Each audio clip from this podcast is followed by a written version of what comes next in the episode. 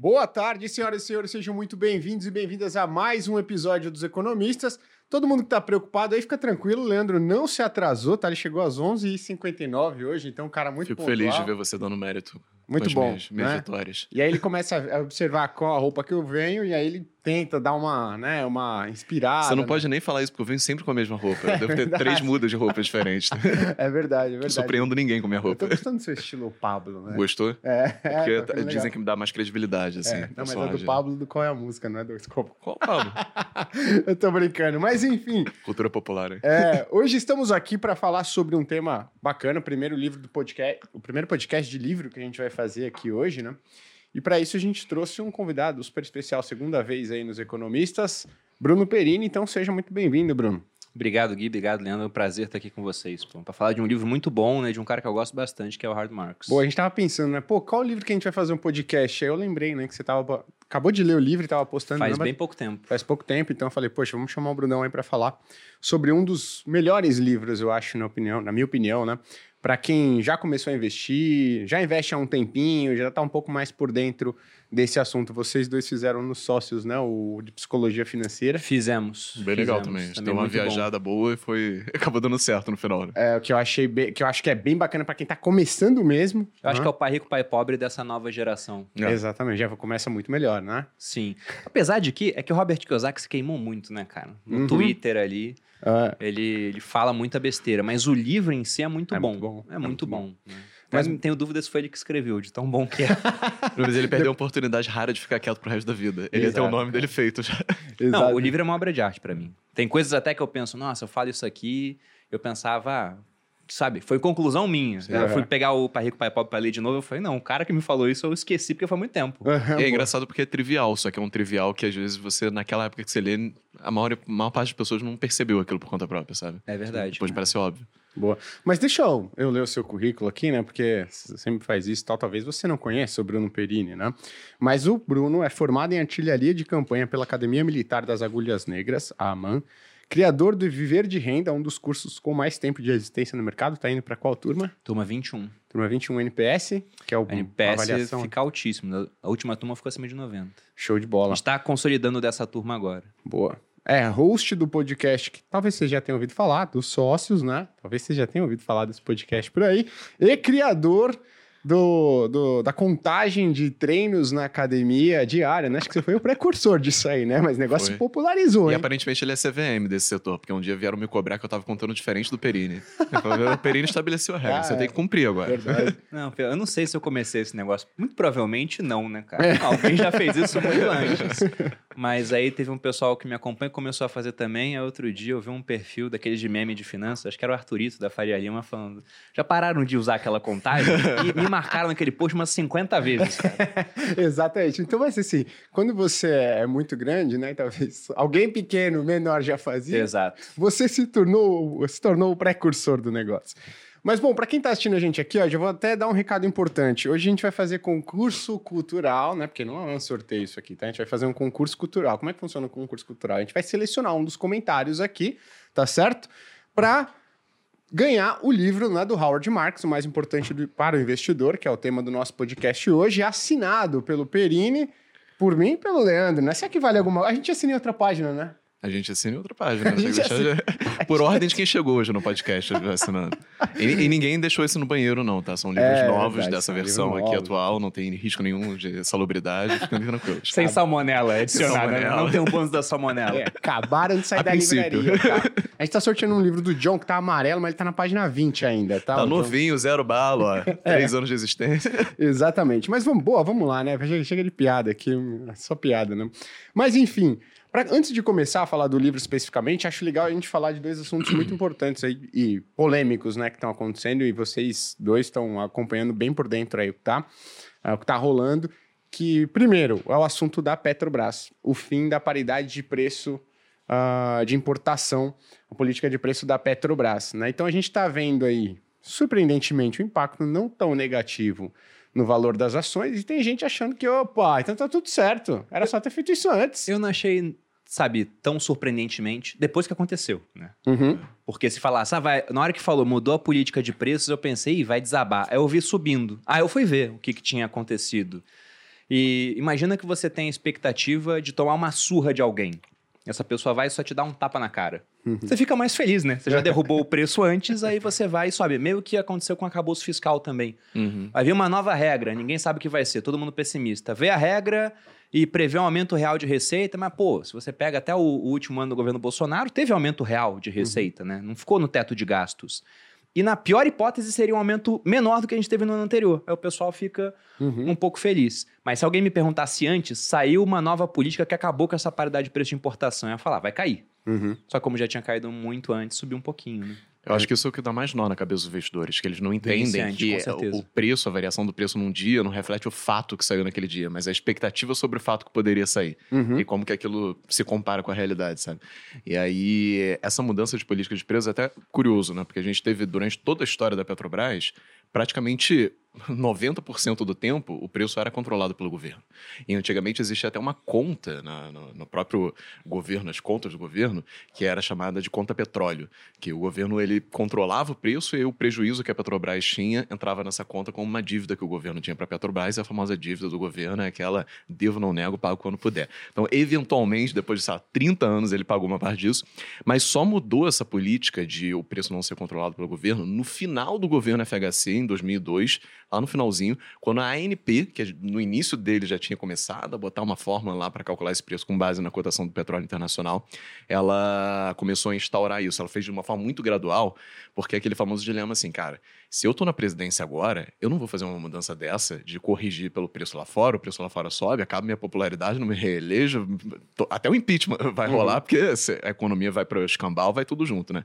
E aí ele deixou para o final do governo dele. Mas assim que entrou o Lula, Esperto, né? é esperto, esper- espertíssimo. E as boas reformas que a gente fez aqui no Brasil normalmente foram assim, né? A reforma da Previdência, por exemplo, era um negócio, ah, lá pra frente, quem entrar daqui pra frente vai ter essa, essa mudança. Mas aí, assim que entrou o Lula, a Dilma já tinha aquele discurso de, ah, o governo vai controlar de novo, voltou a controlar. E aí deu o problema todo que deu até 2014, 2015. 2016 entrou o Pe- o Pedro Parente na presidência da Petrobras, e aí ele fez essa mudança de colocar como paridade de preço internacional.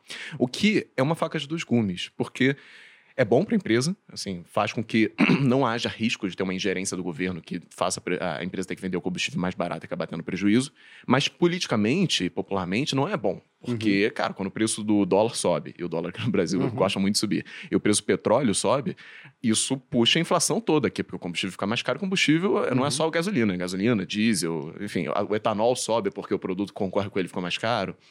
Então vai tudo junto. E aí é- é- existe, é- é, eu sempre falo isso, assim, que a discussão não é vamos manter essa paridade de preços, independente do que aconteça, porque é bom para a empresa. A discussão que deveria ter, a séria mesmo, é esse o fato dela estar vendendo combustível mais barato é uma forma de subsídio. Uhum. Ela está deixando de lucrar com aquilo vendendo mais caro, o que geraria dividendos que iriam para o governo, né? o governo é o maior acionista da empresa, e ele poderia usar isso para outras políticas públicas, que talvez a gente preferisse. Talvez eu prefira que ele invista em educação, talvez eu prefira que ele construa estrada, enfim, uma série de coisas que tem para fazer aqui no Brasil é o que não falta, né? Mas a gente parece, muitas pessoas parecem preferir que ele invista em ter gasolina mais barato, gaste esse dinheiro tendo gasolina mais barato. O que eu entendo, assim, é democracia, faz parte. Às vezes eu prefiro tal, você prefere X.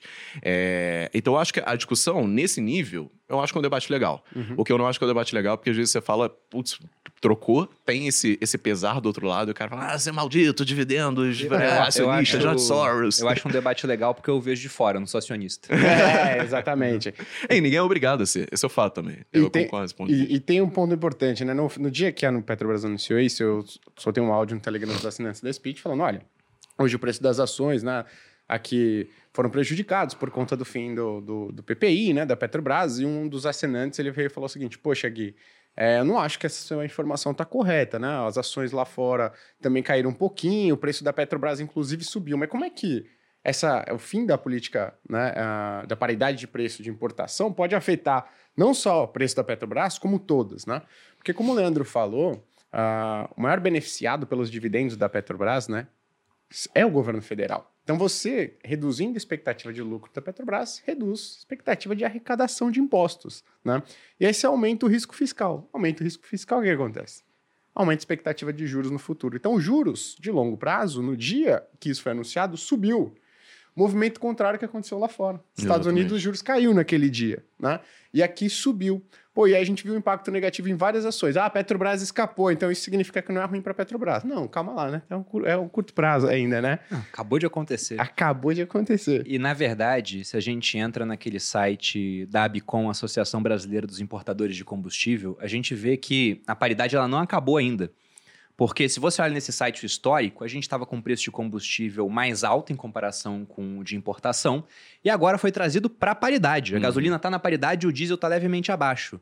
E se você volta para o começo de abril nesse site, eles colocam lá o histórico todo dia. Você vai para o começo de abril, você vê que estava praticamente agora também. Ficou um tempo mais alto, eles trouxeram para mesmo nível, aí ficou um tempinho mais baixo. Então, de tempos em tempos, eles adequavam o preço ao internacional. E agora eles só adequaram. Porque o governo marketeou muito isso, ó, 40 centavos a menos. Mas pela paridade, já teria que descer. Só que o ponto é que é muito mais fácil comprar a paridade para baixo do que para cima, né? Porque Exato. para cima entra essa questão da política. Só que sabia que eu estava considerando que o governo não fosse fazer isso? Acabar com a política. Pensando na questão do novo arcabouço fiscal, porque fica claro, até pelas manifestações do governo, que eles querem inflação mais alta. Uhum. Eles querem rever a meta de inflação para Uhum. cima, porque essa inflação mais alta, primeiro que até no teto de gastos, o governo poderia gastar mais conforme a inflação do ano anterior. Então já era bom ter uma inflação mais alta, dava um espaço. Segundo, que essa inflação mais alta, ela aumenta a arrecadação do governo. Uhum. Porque a gente vive num Brasil que teria preços crescentes com alíquota de imposto fixa. Se tudo está mais caro, por exemplo, o combustível era 5, vai para 7, o imposto é 20, a arrecadação deixa de ser de R$ 1 real para R$ 1,40. Então o governo está arrecadando 40% a mais com isso. E os gastos sobem? Sim. Só que a maior parte do gasto do orçamento do governo, quase 70%, é pessoal. E a maior parte inativo, que vai ter reajuste uma vez ao ano pelo IPCA, que é uma média que vai para baixo. Uhum. Uhum. Então ele arrecada mais, os gastos não sobem tanto, o pessoal ativo nem tem reajuste todo ano. Então, inflação meio que resolve a vida do governo. Uhum. Então eu pensei, poxa, qual é a melhor maneira de ter inflação se não é deixar né, esse preço do combustível acompanhar o internacional? E um outro ponto também. Pô, o governo quer arrecadar 150 bilhões a mais, mais ou menos. Uhum. E agora tá abrindo mão de dividendo. O cara vai Exato. ter que arrecadar quanto, cara? É, não, Né? Esse, esse é um ponto importante. Tenho, tenho dois pontos aqui. Um, você falou da, da meta de inflação. Isso vai acontecer. É, e eu acho que para mim vai ser um movimento muito fácil. Por quê? Porque o Kashkari, que é um dos membros do Fed, né, um dos diretores do Fed, que é o Banco Central Americano, já levantou a bola. Falou: ó, a gente precisa discutir meta de inflação aqui nos Estados Unidos. Se vamos discutir lá, imagina. Dois, aqui tá 2%. Aí vai ajustar para o quê? 2,10? 2,5? Provavelmente algo entre 2,5 e 3, né? Então você teria os Estados Unidos discu- discutindo a meta de inflação, né? Ajustar a meta de inflação para 3. Imagina o discurso do governo, né? Pô, vai vir o Cid Gomes com a lousa. Deixa eu vou mostrar para vocês. Eu consigo imaginar o Lula falando assim: os Estados Unidos, o ápice do capitalismo mundial tá reduzindo, a gente vai reduzir. Vai tá aumentando, a gente a vai meta de aumentar. inflação, né? Queria poder imitar o Lula bem agora, eu ficaria emocionado. Daria um bom corte, né, cara? Mas, Daria um bom corte. O Ah. Perrucho eh, tinha que fazer substituição aqui rápida. Não, é, então eu acho que esse é um ponto importante. Aí, ag- agora o meu outro. Cara, vai ficando cada vez mais difícil você acreditar que o Brasil vai cumprir as regras fiscais, né? Por quê? Porque, poxa, tem um ponto interessante. Eu tô, inclusive, com, com o site aberto aqui, que o Brasil ele tem carga tributária de país da OCDE, de país desenvolvido, e qualidade do serviço público de país de terceiro mundo. Isso medido, ó, se você entrar no site agora, tá? De globaleconomy.com, você vai colocar rankings Public Service Index, que é a qualidade do serviço público. Tributo igual Suíça, serviço público tipo Zâmbia. Zam- Você falou aqui Zâmbia, Zâmbia é, tá, tá ali, ó, pau Se a pau, Brasil e frente, é Zâmbia. muito engraçado. Bra- Brasil e Zâmbia pau a pau, mas a gente você tem outros países que estão na frente. Legal ali. tá na nossa frente. Gana, Peru, Guatemala, África do Sul, Gabão, Líbano, Bolívia, Botsuana, México, Nicarágua, El Salvador e por aí vai. Só que detalhe, a carga tributária desses caras é de 21% do PIB, 19%, enquanto a nossa é 34% do PIB. Então, quando você vê alguém abrindo mão de arrecadação e falando, ah, eu vou criar mais imposto aqui, você fala, não vai dar certo. Que população que vai aceitar? Aí, população, eu falo, né? Não, é, não são só. é- você fala, todos os agentes econômicos né, vão aceitar mais alíquota com uma qualidade de serviço público tão, tão, tão ruim, né? E sempre que Então, entra nessa discussão, eu falo, não é que a gente pague muito imposto. Eu entendo que tem o pessoal, ah, poxa, roubo, não quero pagar nada. Beleza, mas se você for comparar com os outros países, não é como se a gente pagasse tanto. É que a gente paga e ainda tem que pagar todos os outros serviços que seriam prestados por conta desse dinheiro que a gente pagou. Então você tem que ter plano de saúde, que é um negócio que você não tem que ter em muitos países, funciona perfeitamente o público. Você tem que ter, às vezes, é, questões de segurança, por exemplo. Seguro. Você, é, você paga muito mais caro para não ganhar seguro. Educação para os filhos, por exemplo. Educação, é uma série de coisas, assim, é, pô, estrada, que você vai ter que pagar pedágio, série de coisas, você paga PVA, teoricamente já teria uma eficácia nisso. É, enfim, é, é um problema danado, né? Não, bizarro, né? Agora, tem um outro ponto de Petrobras, porque senão, você tem, você tem algum compromisso depois aqui do podcast ou não? Algum Eu- horário? Porque a eu gente- às vezes a gente acaba atrapalhando Não, os mas eu, eu agendei até, tipo, você daqui duas horas. Ah, não, tá, Deixei duas horas separado o podcast. tá bom, não, show de bola. É, agora tem um outro fator, né? Que é esse aí impacta muito você, Eu? né? Que é o resultado de Taurus. Ah, né? Taurus teve uma queda no lucro líquido primeiro trimestre de 2023 frente ao primeiro trimestre de 2022 de 81%, mais ou menos. sim. E aí tem muita gente falando, é o fim da Taurus. E, e aí, no twi o Twitter hoje é, é o seguinte, É, porque isso dá um corte bom pro YouTube, né? cara? É. Falar que é o fim de alguma coisa. Exatamente.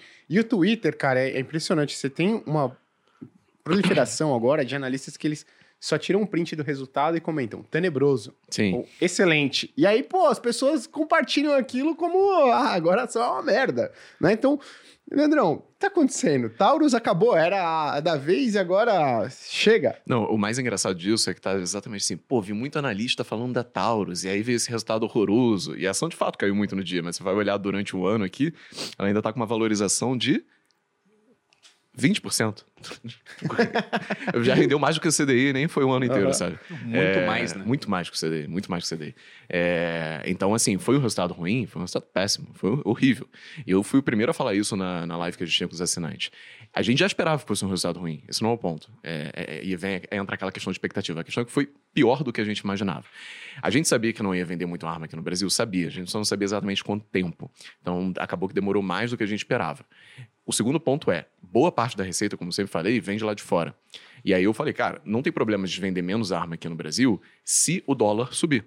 Porque se o dólar subir, ele vai mais compensar na hora de você converter para real. O problema é que o dólar caiu pra caramba também. Então, putz, foi a tempestade perfeita. Os Estados Unidos vendeu menos arma também do que o esperado.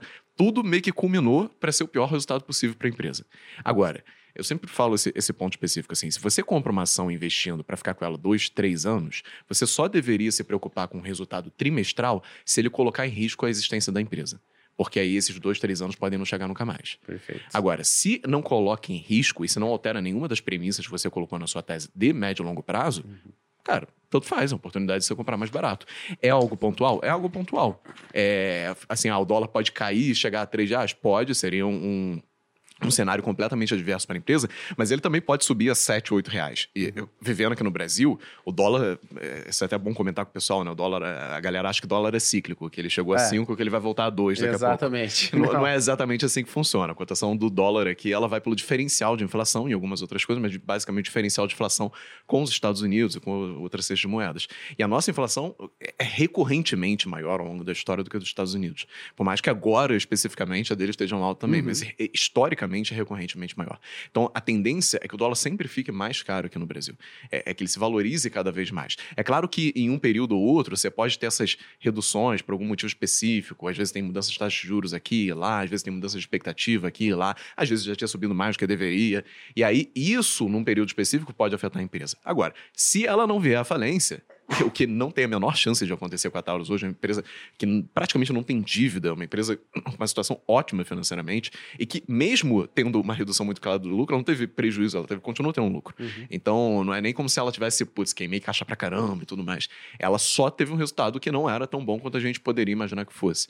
Mas é pontual, é muito específico. Tanto é que de lá pra cá já reverteu bastante da queda, assim, chegou a cair 16% quase no dia. É, se você for olhar nos últimos cinco, agora está com uma queda de 8. E no ano como um todo, pelo pelo que eu tô vendo aqui, eu espero que essa cotação do Google esteja correta, Não, tá. mas ainda tá subindo eh, 19,98%, 20% no ano. Show. Então, cara, quando você olha a médio e longo prazo, valeu super a pena ainda estar com a empresa. É, mas, novamente, essa volatilidade existe curto prazo, ainda mais porque a Taurus é uma empresa que não é tão grande assim de capitalização de mercado. Tem nem 2 bi na bolsa. Isso pa- parece muito pra gente, mas é muito pouco para empresas negociadas na bolsa. Então, quando um cara começa a vender muito, ele puxa o preço para baixo mesmo. Faz Perfeito. parte. Outra pessoa entra short porque acha que o resultado foi ruim e, e vou aproveitar. Olhou no Twitter, deixa eu ver como é que foi resultado do Taurus. É, tem muita lá. pessoa física também investindo, mas assim, Pô, até um algoritmo disso, que lê manchete também. Ah, É, vende. algoritmo. É, Vai exatamente. pra baixo. Tem, tem N mil coisas, sabe, que vai movimentar isso no curto prazo. É, mas eu falei pro pessoal, cara, se a tese tivesse mudado, se tivesse visto, ah, beleza, Taurus porra, implodiu, não vai sair nada do que saiu, que eu imaginava que sairia. Beleza, vamos vender, vamos para outra, faz parte. A gente não tem. Sempre falo isso, a gente não tem que acertar todos os cases que a gente investe. A gente tem que ganhar dinheiro como um todo. É igual jogar poker. Você não precisa ganhar dinheiro em todas as mãos. Você precisa ganhar dinheiro suficiente em uma mão para compensar todas as outras que você perdeu. E sair no lucro. É isso que importa. Então, pô, eu falo de Taurus, CIA, EDP, a gente falou aqui, todas deram certo. Mas poderiam muito bem ser que só CIA tivesse dado certo, as duas tivessem dado muito errado. Se CIA tivesse compensado, eles estavam no lucro. É ótimo. É para isso que serve a diversificação. Não vai conseguir acertar todos os cases, nem tem pretensão de fazer isso. Boa. Mas esse eu não acho que é o caso. Acho que continua sendo uma ótima empresa. mas Continuo achando que vai dar ótimo resultado, principalmente final do ano e meio do ano que vem. Show de bola. Ainda tem muito, muito, muito valor para destravar aí, né? Tem, tem. É é uma empresa muito boa por si só e ainda está desvalorizada, de acordo com nossos cálculos. Perfeito, boa. Agora entrando mais no tema mesmo do nosso podcast e falando do, do fundador primeiro, né, que é o Howard Marks. Howard Marks, para quem não sabe, ele é o fundador da Oaktree, né? A Oaktree é uma gestora de recursos nos Estados Unidos, independente, não é ligada, né, a nenhuma instituição financeira e possui a bagatela de 170 bilhões de dólares sobre gestão. A gente está falando de quase um trilhão de reais sob gestão, né? E tem um histórico excelente, tá? Então tem diversos veículos e tudo mais. E esse livro aqui é um compilado, né, de algumas cartas e textos do fundador, né, do Howard Marks, ah, e obviamente incluindo outros pensamentos, né, que ele classifica como as coisas mais importantes para você ter sucesso nos seus investimentos a médio e longo prazo. Perini, então eu queria começar perguntando para você quais que foram assim os ensinamentos que você coloca ou os conceitos de destaque ou mais importantes que você leu ao longo do livro. Eu tenho, eu anotei vários, vários mesmos assim, mas eu acho que tem, tem alguns que se destacam assim. Quais que seriam os seus? Bom, o primeiro ponto é que o, o Howard Marks ele diversifica até no que ele acha mais importante. É, exatamente. São 20 capítulos, 19 citando o que ele acha mais importante, e no 20 ele chega à conclusão que, olha, o mais importante é juntar tudo que a gente viu aqui. E eu li o livro esse ano, mas eu tive um belo spoiler do livro, porque na FinClass tem uma aula do Howard Marks gravada lá, que inclusive me surpreendeu muito. Porque nem sempre o brilhantismo no mercado vai ser traduzido em, ser um professor brilhante, Sim. em Uhum. poder passar as coisas para quem está te assistindo. E ele é ultra didático na aula dele. Ultra didático. E tem coisas que você já faz, mas você não entende muito bem porque você faz. Eu lembro que eu sempre tive entre 10 e 15 ações. Ah, por que, que você faz isso? Ah, porque é o meu perfil. Aí você fez aquele estudo e mostrou o Sharp, né? Uhum. De uma carteira, olha, com a melhor ação da bolsa durante três anos, três melhores, 10 melhores, 18. E falou, olha, o Sharp de uma carteira com umas 10 ações fica melhor do que aquela com 33 ou aquela com poucas. E o Howard Marks, ele também me mostrou isso. O porquê de eu gostar de certas coisas, ter um certo comportamento no mercado brasileiro e não o mesmo comportamento no mercado americano, por exemplo. Que é algo que eu já vi o Leandro falar, até uso uma analogia que eu peguei dele, né? Daquela nota de 100 dólares jogada na Eu peguei calçada. do Precursor, Tá bem, precursor, que você é maior. Já é o Leandro que copiou o Perini, né? O Pereira fez é de questão de, César. de usar, de dar a fonte ainda falou assim: não vou dar fonte novamente porque quem dá fonte é água. Exato, é. Fonte aí é eu comecei de a copiar essa dele também pra gente ficar kit. Mas o o Howard Marks, na aula dele na FinClass, e depois isso tá no livro também, ele fala que a, a Oaktree opera de acordo com seis princípios. E um primeiro motivo para eu ter gostado desse livro é que são 19 lições, porque na 20 ele só junta tudo realmente. Uhum. E eu acho isso muito mais eficaz do que, por exemplo, princípios do Ray Dalio, que são 342 princípios. Uhum. Então não é princípio, é princípio meio e fim aquele negócio. Sabe, um compêndio. Vamos, vamos então colocar a vera. O Howard Marks ele diversificou. O Ray Dalio ele pulverizou. Nossa! É. O Ray deve investir muito bem em renda fixa, né? Exatamente. Esse é um ponto interessante. E tá até faz sentido, porque é basicamente assim que ele investe mesmo, pulverizado, né? Exato. E o Howard Marks ele tem seis princípios chaves que ele segue na Oaktree. Eu tô com seis aqui. Ele fala sobre controle de risco. Ele sempre investe tendo em foco muito a questão do controle de risco. Consistência no que ele faz. E aqui o princípio três, que é uma coisa que as pessoas se atentam um pouco. Ele trabalha em mercados ineficientes. Eu vou falar um pouco mais disso, mas depois ele fala de especialização, não dependência de previsões macro. Aí nisso, quando você bota um monte de economista, fala, meu Deus, né? Uhum. Herege, como é que ele fala isso? Mas é que ele fala, cara, é difícil você achar uma previsão macro que fuja do consenso. Aham. E quando foge, geralmente tá errado. Entendeu? Então, poxa, a previsão macro ela tá espalhada pelo mercado. O pessoal sabe mais ou menos a direção das coisas. E o último é não dependência de market time. Mas por que, que eu frisei aqui o item 3, trabalhar em mercados ineficientes? Porque se você pega um mercado, tipo o mercado americano, onde você tem centenas de milhões de pessoas, talvez bilhão de pessoas acompanhando aquele mercado e fazendo conta o tempo todo, e com amplo acesso à informação e com custo muito baixo para mudar de ideia, é difícil até para o Leandro, que é um cara que é especialista em valuation, chegar lá e achar uma coisa que está muito descontada em relação ao que deveria valer. Porque é muita gente olhando para aquilo, é muita inteligência voltada para aquele negócio. E é difícil você ser mais inteligente do que todo esse pessoal que está lá. Agora, se você pega um mercado ineficiente, onde tem pouca gente olhando, como é o caso do mercado acionário brasileiro, Uhum. você tem 5 milhões de pessoas olhando, Uhum. dessas 5, uns 4 Olhando. milhões e meio não sabe o que está fazendo. É, estão olhando só. O cara tá comprando e fala, nossa, essa ação aqui tá super barata. Por quê? Porque o ticker é um real.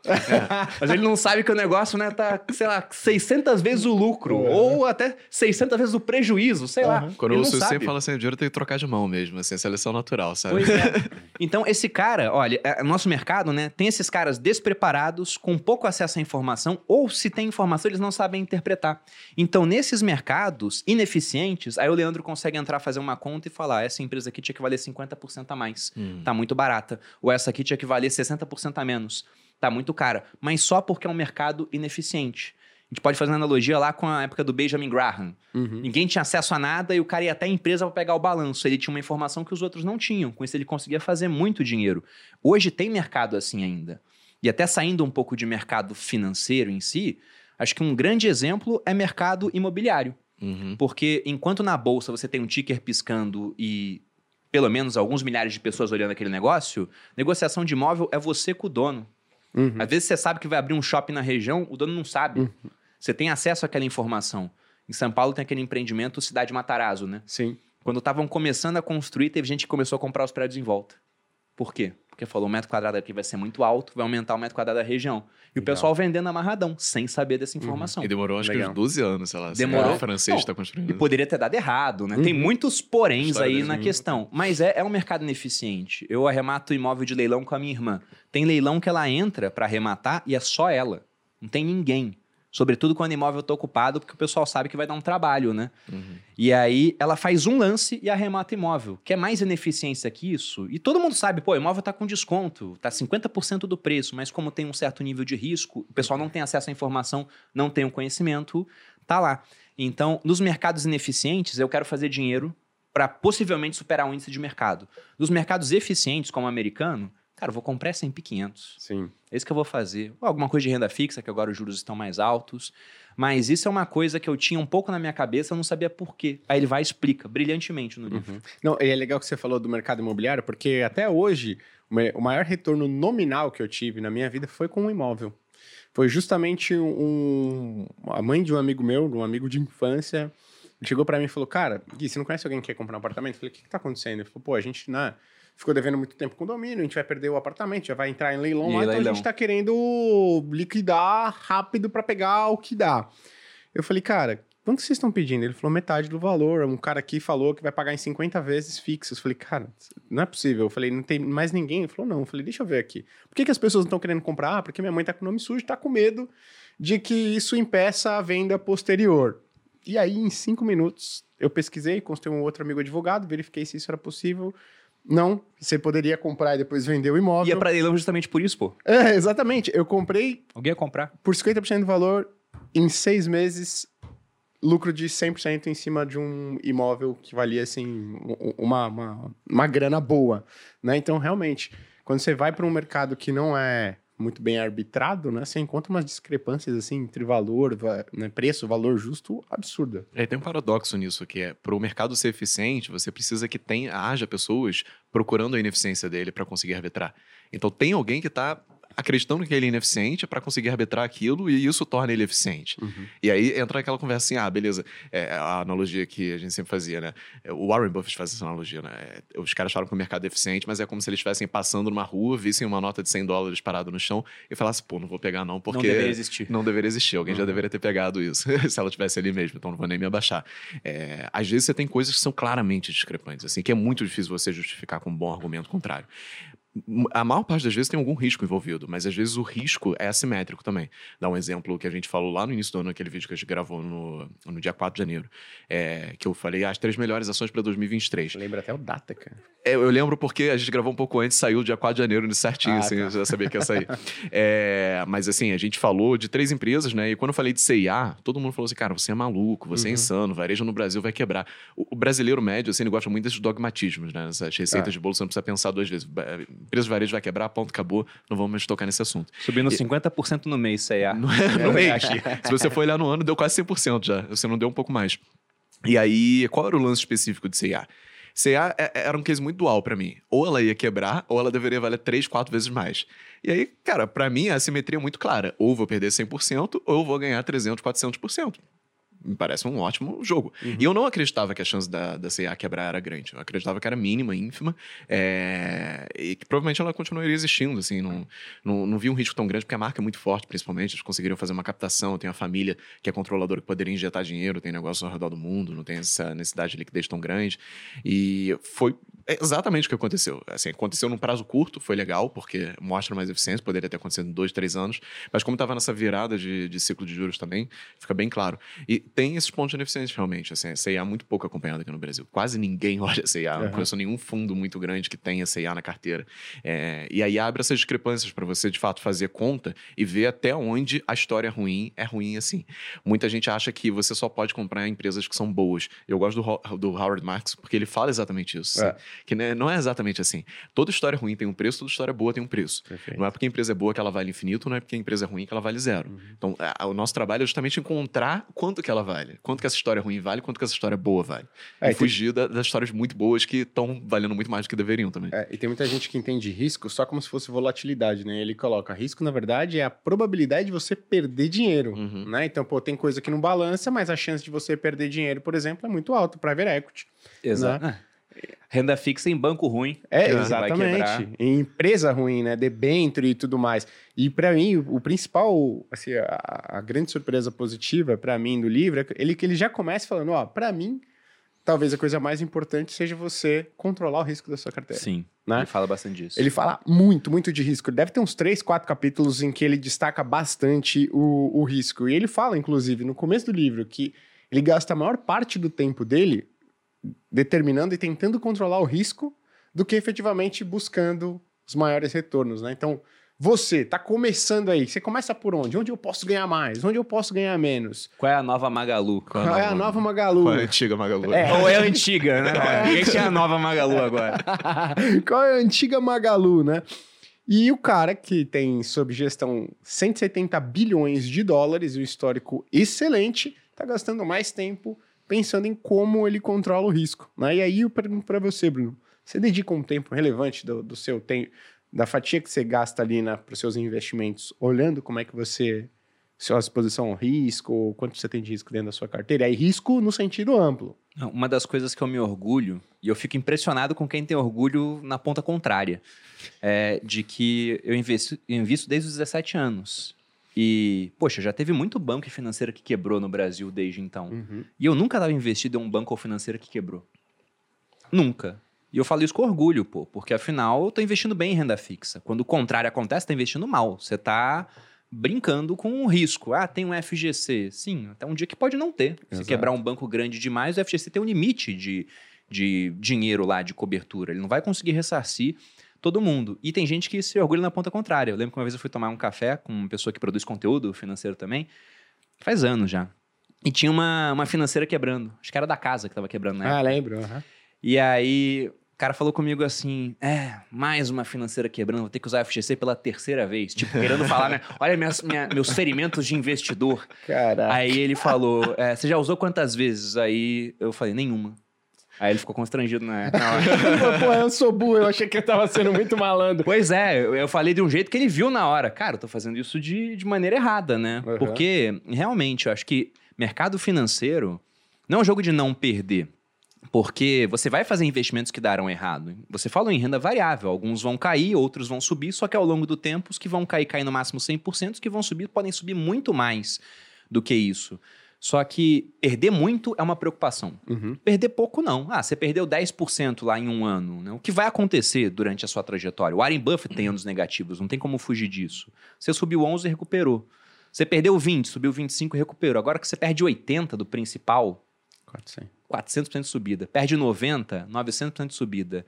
Aí fica muito mais complicado. Eu ia falar isso, porque as pessoas elas pensam no mundo dos investimentos como se fosse um jogo de futebol. Então, montei meu time, saí jogando, tomei um gol.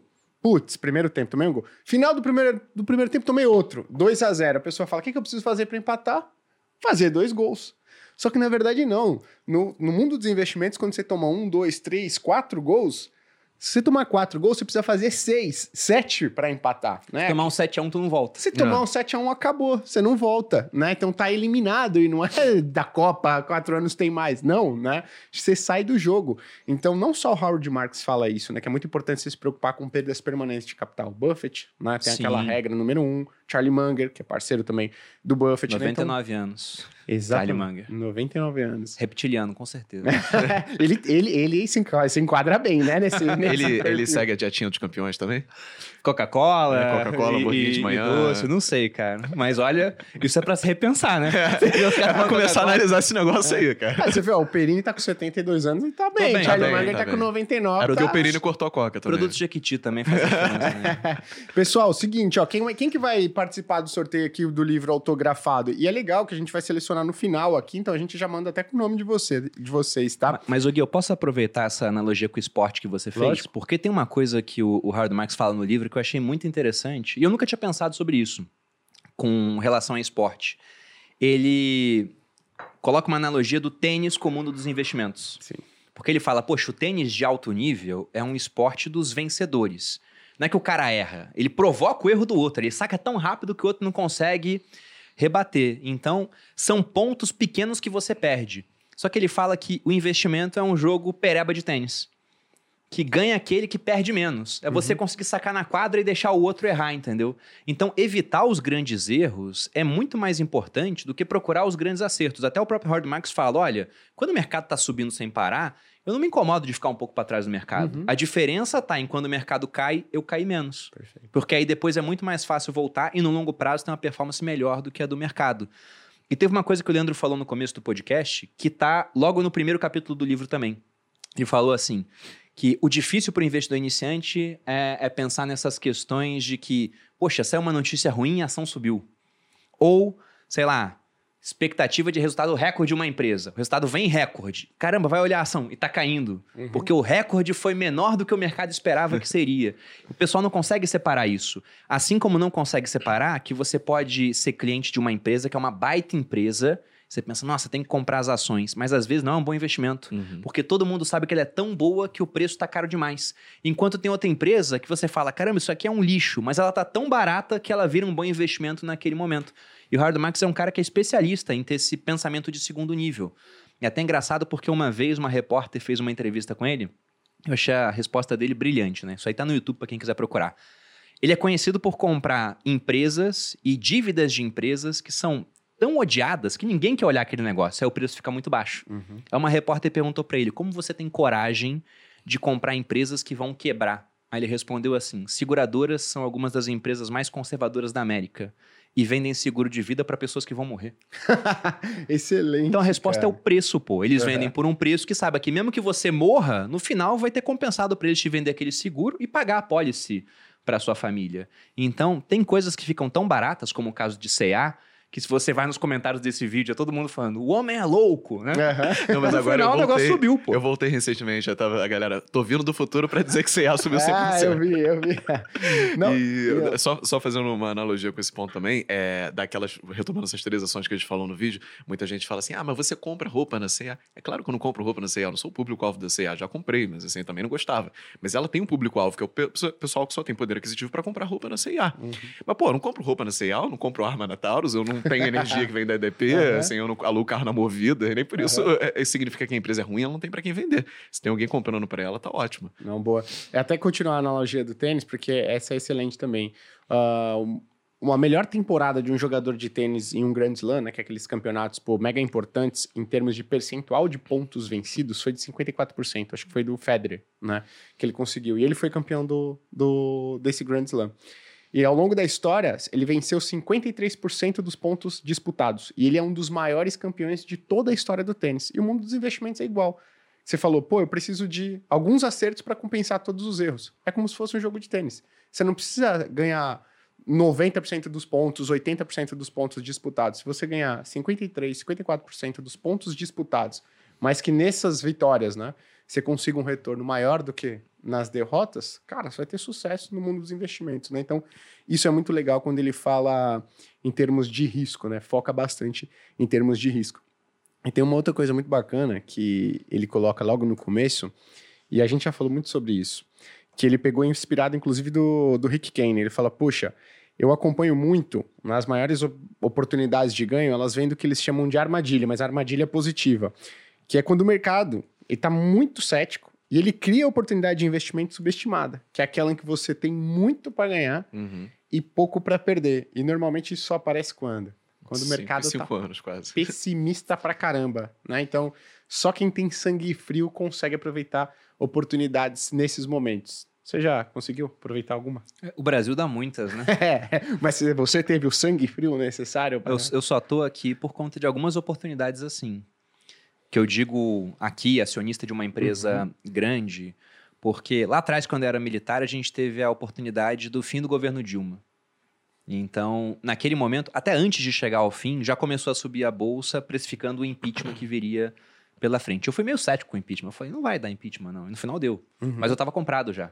Uhum. Porque eu falava, poxa, tá num, num nível, sabe, tão alto assim de pagamento de juros.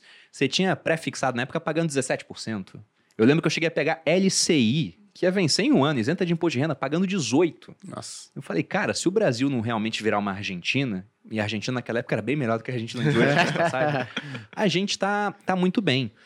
E eu lembro que eu podia comprar Itaúsa por seis reais. E aí eu tive que fazer escolhas, né? A minha avó foi na minha casa e não tinha um móvel na sala. Ela falou: Meu filho, compra um sofá. Eu perguntei pra Malu: sofá ou Itaúsa? Itaúsa seis reais. Eu falei: Itaúsa.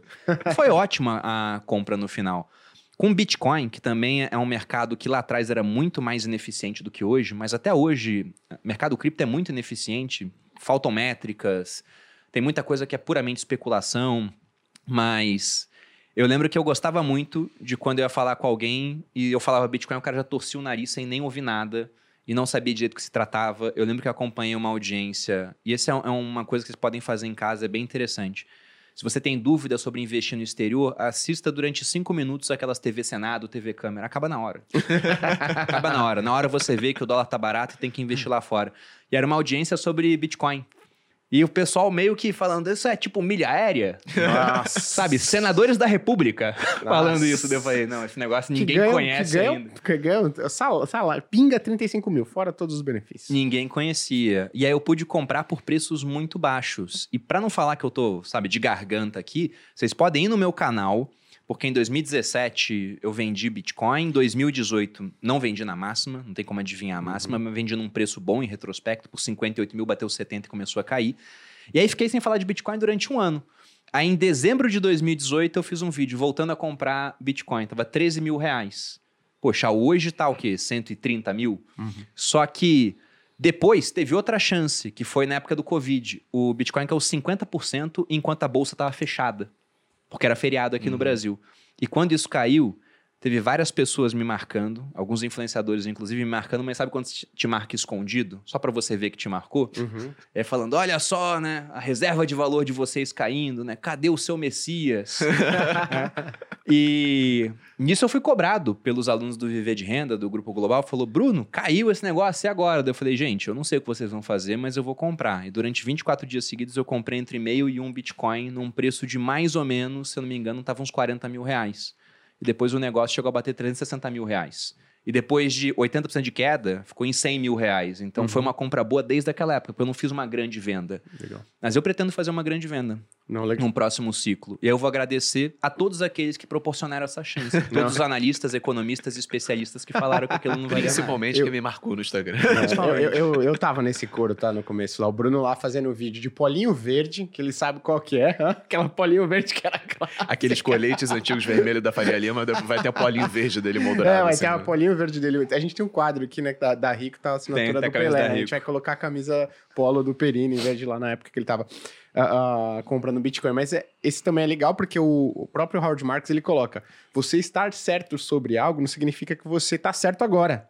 Então, poxa, por quanto tempo você não ficou, não ficou eh, né, com essa pecha de tô errado? Porque eu comprei um negócio que se desvalorizou 50%. Né? Mas isso é importante também. Nem sempre Em que um você dia. em um dia, né? Então, nem sempre que você, poxa, eu acho que a CA ela vale mais do que está sendo precificado. Por, né, digamos, destino, ou, pô, ciclo e tudo mais, ela subiu, mas ela poderia cair. Pura competência. Tá bom, né? Ela poderia, ela poderia cair, né? Pô, Obrigado. fiz o vídeo, caiu. Isso não significa que o Leandro estava certo, é, estava errado, né? Então, isso é importante da gente dizer também. Isso de fato aconteceu. Ela chegou a 3 reais e ela voltou em 90.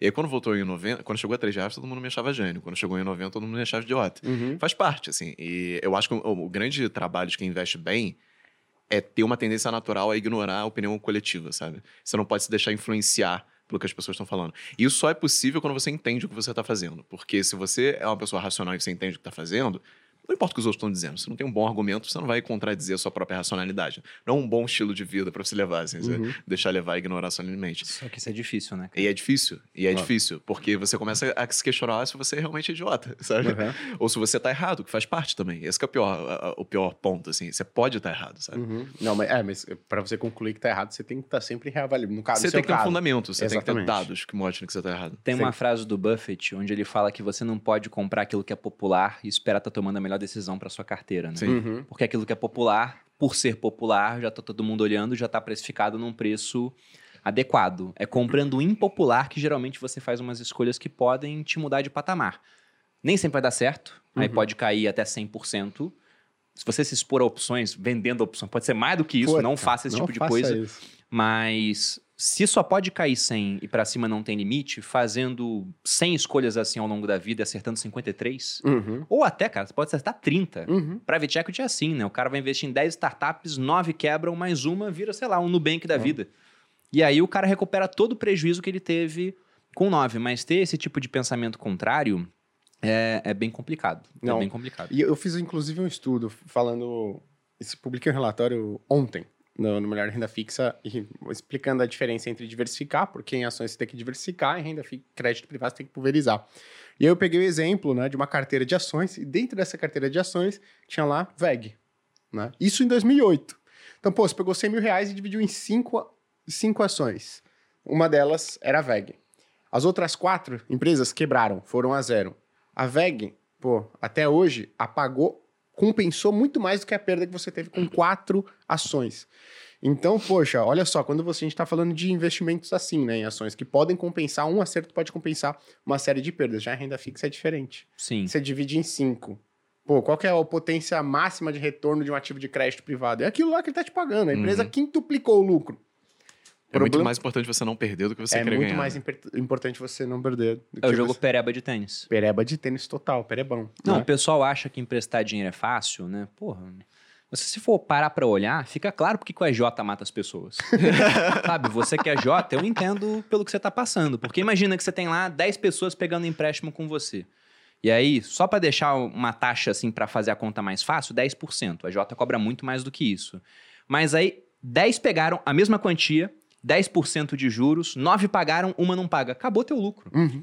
E se você é Jota e não mata esse cara, os outros não vão pagar também. Exato. Então, por isso que o cara que é Jota, ele faz esse tipo de coisa. Não tá querendo defender o AJ. Foi um corte bem polêmico. É, final Bom, Bel, contas. já anota aí. Mas. Vou marcar é, o Perini também. Dar crédito é muito difícil no Brasil. É. É, mu- é muito complexo. E tem uma outra coisa também que o, o Hard Marx ele chama atenção no livro, que é uma ideia que o pessoal, principalmente em épocas de, de alta da bolsa, costuma ignorar. Porque a gente ouve muito da, aquela ideia de que ah, você quer mais retorno, tem que correr mais risco. Uhum. Só que ele pega aquele gráfico assim, que seria uma linha, né? Mais retorno igual a mais risco, e fala: olha, mais retorno nem é é mais risco, nem sempre é igual a mais retorno. Se não bastava você correr risco pra cacete que você ia ter mais retorno. Uhum. Mas ele cria aquele gráfico que tem uma dispersão de possibilidades. Ao longo da linha, né? Eu pensei, cara, como é que eu nunca vi isso antes, antes É. desse livro aqui? Exato. Porque ele mostra que, ó, correr mais risco pode ser mais retorno, né? Uma grande dispersão de possibilidade, ou pode ser total prejuízo Perfeito. Comparado a, a correr menos risco. Então, nem sempre aquilo que é mais arriscado vai te dar um retorno histórico maior. Basta ver, por exemplo, comparação entre CDI e Bovespa aqui no Brasil. Uhum. Né? Então, em vários períodos, pô, a bolsa foi melhor do que o CDI, sim, mas se você pega alguns períodos cheios e grandes assim, o CDI rendeu muito mais com muito menos risco no final das contas. Sim. Então, por isso que eu acho, eu acredito tanto em, em diversificação, em você realmente ter uma carteira com diferentes ativos, diferentes correlações, exposição a outros países, porque é mais ou menos aquela história de que ah, você montou um monte de coisa que tem uma expectativa de retorno com caminhos diferentes. Então, é difícil estar perdendo tudo ao mesmo tempo. Você tem uma trajetória mais segura. Perfeito. Esse, esse ponto que você bateu do Ibovespa CDI é importante, porque muita gente lê livros lá de fora que falam sobre a Bolsa Americana e tentam trazer isso aqui como se fosse equivalente, como se fosse um Gráfico do. Jeremy Siegel. É, exatamente. 100 anos. E o pessoal não entende que na Bolsa Americana e os Estados Unidos como um todo é uma economia que ela está sempre crescendo e que o ciclo de juros é muito menor do que no Brasil. A última vez que a gente teve juros tão altos assim foi na década de 80. Uhum. Putz, passaram 40 anos até você ter um outro ciclo. Aqui no Brasil, a cada cinco anos você tem um problema desse, Ah. que o juro sobe e raramente ele cai.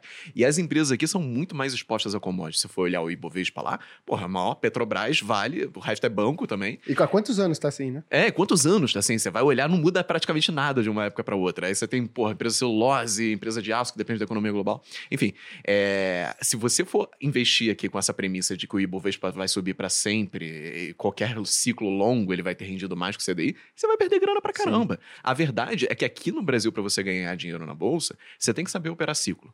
O que é um negócio que não necessariamente você tem que saber fazer lá fora, porque o ciclo lá é muito mais longo e muito mais suave. Uhum. Lá tá sempre crescendo. Aqui no Brasil, não. Aqui é, está- passa por aquele voo de galinha e depois cai. E Você tem que saber surfar o voo de galinha e você tem que saber sair também para não cair junto com, com o Brasil quando a taxa de juros sobe, quando a economia vai pro caramba, quando a inflação sobe também, Perfeito. mudança presidencial e tudo mais. Mas O Warren Buffett daqui teria mais renda fixa do que o Warren Buffett de lá. Muito É, provavelmente. com certeza. Muito provavelmente. E Né? operar cíclico, né? Ele ia vender e comprar. Não tem Boa. como você ficar com, com empresa para sempre aqui, assim. Uhum. Ou ele seria o, Barsi, que ele basicamente investe no IDIV, que é o índice de ações que pagam bons dividendos e que no final das contas tem um retorno muito maior do que o Ibovespa, Sim. em várias janelas, em grande parte das janelas móveis, e um risco menor. Então, mas o Barsi, ele, ele já teve posições que renderam muito, assim, também. Sim, a gente fala muito de dividendo, É, é, porque é a tese lógico. geral, mas, por exemplo, o Unipar, eu lembro na Porra. época, em 2016, quando rolou o OPA, que era uma oferta para fechar o capital, os controladores da Unipar queriam fechar o capital, comprar todas as ações e tirá-la da bolsa, por um preço menor do que a cotação. E a cotação já fazia com que a empresa valesse muito menos do que o patrimônio dela. Sendo que uma empresa basicamente oligopolista, praticamente monopólio nas regiões, com um ROIC de 30%, por investir dinheiro, ganhar 30% do dinheiro que ela investia. É, enfim, empresa excelente. Eu falo, cara, como que essa empresa pode valer menos do que o patrimônio dela se Uhum. puta, puta empresa, sabe? Uhum. E aí, na época, o Bar se segurou, ele negou, e aí não foi aprovado, a empresa valorizou, acho que, sei lá, cinco vezes, sabe? Sim. Seis vezes.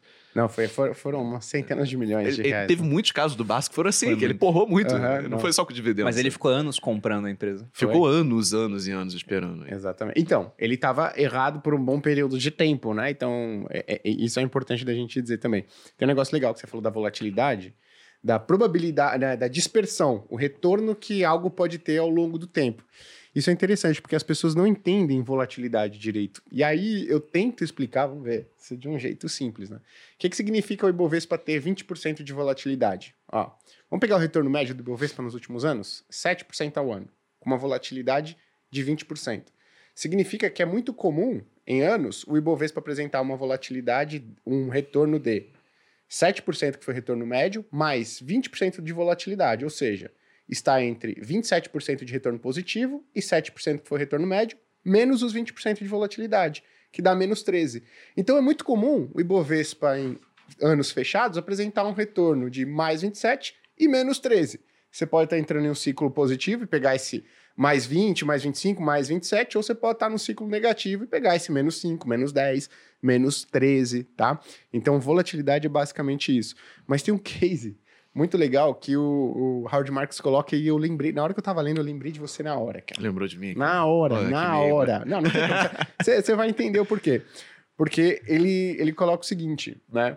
Ah, em bolhas, o ativo ele atinge o topo máximo quando o último comprador reticente de algo vai lá e faz a aquisição. E ninguém melhor do que o Leandro Pra para explicar um case clássico de bolha e ele sendo o último comprador reticente O, ali. o Perini vai saber desse. Você lembra da época que o Bitcoin tava lá em cima e tal, a NFT começou a subir também, e aí surgiram jogos de NFT. Sim. Que era basicamente uma grande pirâmide, olhando agora em, em retrospectiva, né? que você comprava, você botava dinheiro lá, comprava dois carrinhos, o jogo parecia o Rabu Hotel, era um negócio tenebroso, assim, pior que Tetris. É, não tinha graça nenhuma jogar, mas você ganhava dinheiro de alguma forma desconhecida. Ele te recompensava pelo fato de você estar mexendo ali no carrinho, Clicar fazendo uma botão. coisa. É, clicava o botão, uma coisa completamente Ganhava o idiota. token do jogo que tinha um valor de mercado. Isso. Exatamente. E quanto mais gente estava entrando no jogo, maior, mais valia o token, você ficava com mais dinheiro ainda. E aí, todos os meus amigos começaram a investir nisso. E, cara, meus amigos não sabem nada de investimento. Nada. Nunca investiram assim em CDI, sabe? É, e aí começou com um, e ele tava ganhando muito dinheiro, comprou lá atrás e tal. Aí começou com outro que também ganhava de dinheiro. Aí já mudou a postura, perninha cruzada, né? Cara de investidor. Começa a conversar sobre como que como vai usar os milhões que eles estão Coletinho. ganhando. Corta o Leandro no meio da explicação dele sobre ação, ciclo não, cara. É, esquece. aí eu olhando aquele negócio assim, falando, puta, isso é certamente a furada, assim, certamente. Só que, cara, passava tempo, aí um comprou, outro comprou, outro comprou, todo mundo ganha dinheiro, o cara ganhando 60 mil reais por mês com essa porra. E eu pensando assim, cara, eu sou muito idiota, não é possível. Aí, pô, eu olhei e falei, cara, quer saber? Que se dane, vou pagar 10 mil reais, só que eu tenho certeza que eu vou perder dinheiro, porque eu sou o cara mais instruído dessa mesa. Eu sei que esse negócio não funciona. Se todos eles que não sabem isso já colocaram dinheiro, só sobrou agora o cara que não, não queria colocar. Eu certamente tô sendo útil. Cara, dito feito, eu comprei, no dia seguinte o negócio começou a despencar. Passou, sei lá, 10, 20 dias, já valia zero, já o jogo tinha fechado, acabou tudo, perdi o dinheiro inteiro. E, cara, foi, foi um aprendizado, assim, que eu tinha certeza que eu ia perder dinheiro, porque não tinha mais ninguém pra comprar. Quem mais ia ser o cara que não comprou até agora? O último comprador reticente foi o Leandro nesse caso. E aí né? muita gente acha que, né, o último comprador reticente é o cara, porra, mais boçal do... Não, às vezes você tem instrução. Às vezes você, cara, se deixa levar pra, pela euforia também. E todo mundo que não tinha já entrou antes, porque Uhum. você não sabe do risco, você não sabe como é que funciona, você- enfim, tá todo mundo ganhando, o cara vai logo lá no início. Uhum. Então tem, tem casos opostos também, né? É, não que eu seja por cara mais instruído do mundo, mas eu tinha consciência de como funcionava o mecanismo daquilo e que não dava pra aquilo durar pra sempre, assim, era dinheiro de graça, sabe? Uhum. É, Boa. nada. O Howard Marx fala, né? Nenhuma árvore até os céus. É, exatamente. Mas poucas coisas vão até zero, porque ele coloca também o oposto como ah, o fim né, de uma queda é quando o, o último otimista jogou a toalha. Uhum. Aí foi lá e vender e falou, não tem jeito. Ali você tem um começo da retomada. Só que esse é um bom exemplo de algo que ele cita aqui no livro também, que é essa questão do pensamento contrário e como é custoso para o ser humano adotar um ponto de vista contrário da comunidade. Porque se você pega até em termos evolutivos, aquele cara descolado da manada virava comida, pô. Uhum. Aquele cara que pensava, todo mundo lá, tá 10 humanos, olha um, um- o tigre e fala, isso aqui é perigoso. O cara fala, não, é só um gato grande. Virou comida. E a Não história é deixou contada pelos vencedores, né? Exatamente. Então ele dá um exemplo aqui de um experimento que eles fizeram, onde eles tinham um monte de pessoas contratadas, atores, e traziam um participante real. E era para dar opinião sobre peças visuais. Sei lá, falar assim, é, esse lápis aqui é o mesmo tamanho do outro, sendo que o outro era consideravelmente menor e todo mundo. É o mesmo tamanho, é o mesmo tamanho. Chegava na vez do cara, ele. Ele sabia que não era, mas ele falou, cara, será que só eu tô vendo isso aqui? Aí ele vê que a maior parte dos participantes topavam errar com o grupo ao invés de acertar sozinho. Você tem um monte de coisa assim. Quando eu li essa parte, eu lembrei de uma experiência com corretores de imóvel. Tinha um imóvel que tinha uma avaliação, por exemplo, de um milhão.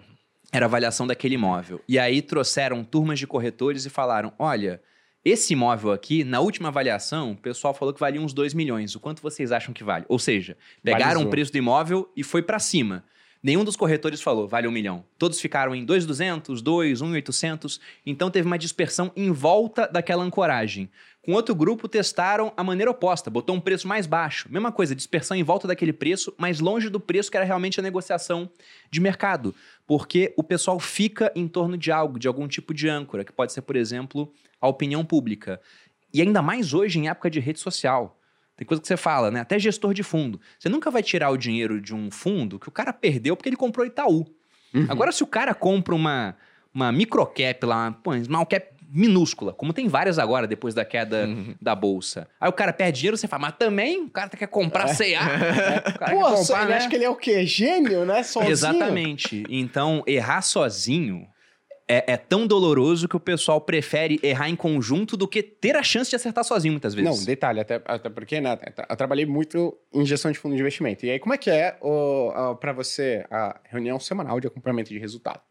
Coloca lá o fundo de investimento, você faz a gestão, performance contra todos os outros em ordem né, decrescente, do melhor para o pior. E aí eles separam em quartis, né? Poxa, do mais bem ranqueado ali, né, em várias janelas de observação, para o pior. Então, quando você qual que é a avaliação de um gestor? Pô, tô no primeiro quartil. O que, que eu não vou fazer? Não vou adotar uma posição contrária ao, ao pessoal que tá no primeiro quartil também. Por quê? Porque se eu, por um acaso, estou errado, cara, eu vou sair daqui com certeza. Ah, tô adotando uma posição muito contrária a todos os que estão aqui. Se eu errar e todo mundo acertar, eles vão fazer isso aqui. ó. A gente vai para caminhos contrários. Então, vou ficar lá em último. Pô, vou sair do primeiro pro último. Né? Então, gestão de investimento é muito isso, baseado não só no que o gestor acredita, mas com base no que o mercado acredita. Né? Então, isso é interessante também de, de Um- mencionar. Um caso desse que eu lembro muito foi Alpargatas, que Alpargatas chegou a 60 reais. E quem tava comprando Alpargatas era basicamente Dínamo, Verde, só, só os gênios do mercado. E eu tava falando com o pessoal aqui, aí eu falei, cara, eu, a, pra mim, Alpargatas vale uns 16 reais na época. Eu não sei quanto vale hoje, que eu não atualizo esse modelo há muito tempo. Mas na época valia uns 16 reais. Eu não compraria Alpargatas jamais. Alguém virou pra mim e falou assim, cara, a Dínamo tá comprada, o Verde tá comprado, Tu Uhum. acha que o Leandro Siqueira é tão inteligente? eu, na hora, eu comecei a refletir. De fato, assim, pô, os caras são É? excelentes, né? Tá, Talvez eu esteja 8,90 errado nesse agora. ponto. Mas eu... pre- Tá quanto? 8,90. Errou vê. também, tá vendo? Não. que eu falou 16. Agora já tá... Não, agora já tá mais baixo até, né? É, Mas assim, o ponto era, cara, eu preciso de um embasamento pra justificar que vale aquele preço. Eu não vou pagar só porque tá todo mundo pagando. Até porque, Uhum. porra, eu vou virar o jogo do carrinho, né? Quem vai comprar de mim depois esse negócio mais caro? Ah, e é mas o legal é que também tem um ponto que ele coloca, ah, que inclusive o, ele cita um exemplo do Buffett, desse de, de bolhas e acompanhar o mercado, né? Você precisa aceitar, e você como um investidor, uma investidora pessoa física, é muito mais fácil de você fazer isso do que um gestor de fundo de investimento, né? Você precisa aceitar que nesses momentos que você começa a perceber um otimismo talvez em parte irracional, você, ficar de- você precisa aceitar o risco de ficar de fora, de ter rendimentos menores do que todo mundo. E ele cita no livro, inclusive, que foi o que Buffett fez lá em 1999, na bolha das .com, na, nas- na bolha das empresas de tecnologia. Enquanto o mercado estava todo andando positivamente, o Buffett falou, pô, aqui o risco está muito grande, tá, a empresa preço-lucro aqui inexplicável, não vou comprar, vou ficar de fora. O que, que aconteceu? Em 1999... Preço page view. É uma outra métrica que era utilizada também na época. Isso aí é muito bom. O que, que aconteceu? Em 1999, vem aquela história, né? Perdeu a mão.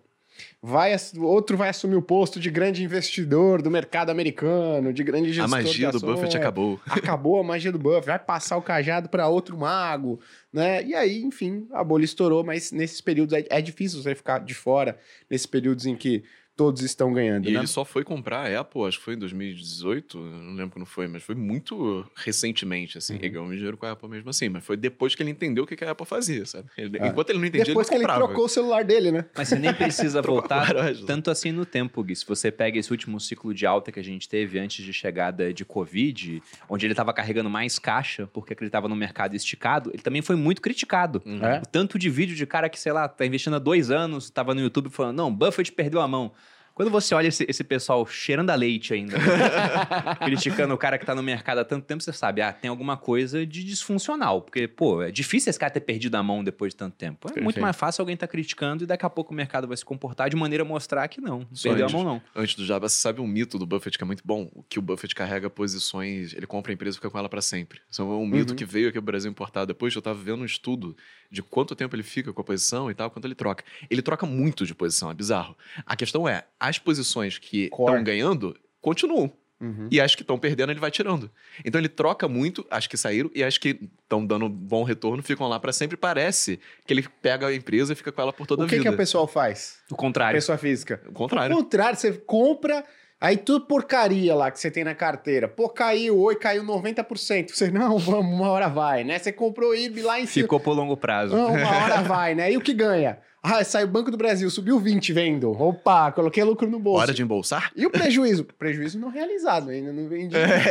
Esse é uma falácia que existe, né, cara? É, só perde quem vende. Só, só perde, perde quem Você vende. tá aí com 100 mil de perda não realizada no teu bolso, tá achando que não perdeu ainda, né? Não tem a mínima ideia porque comprou um negócio, não, tem a mínima ideia do que que aconteceu com o negócio. E sabe de uma coisa? Seria muito melhor o cara, se ele tá na dúvida, vende e recompra depois. Porque, vamos supor, você tem lá na carteira uma empresa dando um prejuízo de 50%. E às vezes você tá mantendo ela lá só por conta desse viés de aversão à perda. Você não Uhum. quer realizar aquele negócio. Meu conselho para você é vende, realiza o prejuízo, até porque esse prejuízo você pode lançar na declaração de imposto de renda durante as próximas décadas, Uhum. pô. Só tem que lançar todo ano, porque o imposto repete um monte de coisa automática, É, isso ele não repete. né? É, pessoal da Receita, eu tô sacando vocês aí, viu? Então tem que lançar lá todo ano. E aí você tem agora um ativo. Antes você tinha uma ação, que caiu 50%. Você se livra dela, agora você tem esse prejuízo, que digamos seja de 20 mil acumulado. Quando você tiver um lucro de 20 mil, um abate do outro e você não paga imposto. Sendo que, se você gosta da empresa mesmo, aí você recompra no dia seguinte. Só que vários vão ver que não gostavam tanto assim. É, não, é o que o Leandro falou. É, é- é- acho que como você comentou em um podcast. Pô, você tá lá com. O, você compa- colocou 100 mil reais numa ação. Ela caiu, tá valendo 50 mil reais. E a pessoa não vou realizar, o- realizar o prejuízo, não vou realizar o prejuízo. Se você tivesse 50 mil reais hoje, se pergunta, né? Eu compraria a ação Exatamente. dessa mesma empresa? A maioria das pessoas fala, eu não, de jeito nenhum. É o que você tem. Você tem 50 mil reais na sua conta, só que você, todo dia que você acorda, você está recomprando ação. É isso que funciona, É a né? ilusão da inércia. A galera acha que não fazer nada é não fazer nada. Não fazer nada é decidir fazer alguma coisa. Nada. Exatamente. Tanto é que ele coloca no livro.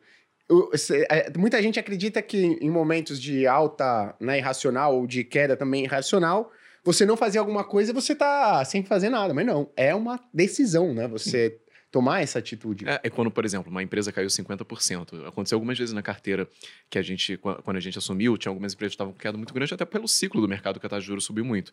E aí eu tirei essas ações e coloquei outras no lugar. E vários assinantes perguntaram o seguinte: você é maluco? Você está vendendo na, na baixa da, da bolsa e tudo mais, essa ação vai voltar e tal. Eu, meu argumento foi muito claro. Por mais que ela volte, eu acredito que vai voltar simplesmente porque os juros podem cair, ela é a melhor opção que eu tenho para lucrar com essa queda de juros, porque se eu tenho outras opções melhores e eu deixo lá, eu tô sendo negligente. Assim, eu tô é, optando por deixar lá quando eu sei que tem uma outra opção melhor para colocar aquele mesmo dinheiro. A gente não precisa recuperar a perda em uma ação na mesma ação. A gente pode recuperar em qualquer outro ativo. Dinheiro não tem carimbo, pô. Perfe- Exatamente. É isso. Ninguém vai chegar num restaurante lá, tá pagando a conta, mas esse dinheiro você ganhou com aquela ação que caiu ou você vendeu nessa mão de alface e O comprou? importante é ganhar dinheiro. Isso não vai acontecer, tá, gente? Então, se você viu realmente que o negócio não vai voltar, se você não gosta do fundamento, não sabe nem explicar porque você comprou aquilo e tá mantendo na carteira, a melhor coisa a fazer é vender. Se eu não me engano, até no, no livro Sonho Grande, que conta a história lá, né, do, do triunvirato, Jorge Paulo Lema, Beto Sicupira e o, e o Marcelo Marcel Teles, que agora tá, tá meio É, feio né? falar deles Tá, hoje em dia, né? tá- tá- tá- tá- tá nas bancas aí, gente? Tá baratinho.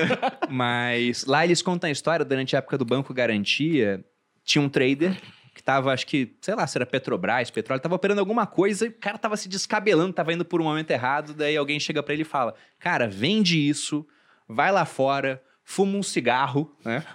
Anos 80, 90, fuma um cigarro, depois você volta, se for o caso, você compra de novo. Aí o cara foi, vendeu, foi lá, espaireceu, voltou, e aí vai comprar de novo? Ele, tá maluco comprar de novo? não vou comprar esse negócio, não. Boa. Então, o cara abria mão de comprar depois que ele desapegou. Uhum. E teve uma vez que lá no podcast O Sócio, a gente recebeu o João Braga pra falar sobre vieses, né? Sim. Tem uma aula na Finclass também bem interessante. E ele falou que ele é um gestor, né, lá da, da Encore, a gestora dele. Todo dia ele amanhece pensando que ele zerou o portfólio dele. Perfeito. E pensa, tô zerado, eu compraria o que eu tenho agora de novo? Uhum. Se a resposta é não, então você não tem que ter aquilo na carteira. E outra ilusão que o pessoal tem também de ancoragem é o preço médio, cara. Uhum. O pessoal fala, ah, eu não vou comprar que eu vou aumentar meu preço médio. Então, se ele Pô. quer diminuir, só compra o que tá caindo, Caindo, sempre. é. E tem coisa que tá caindo porque perdeu o fundamento, não é pra você comprar.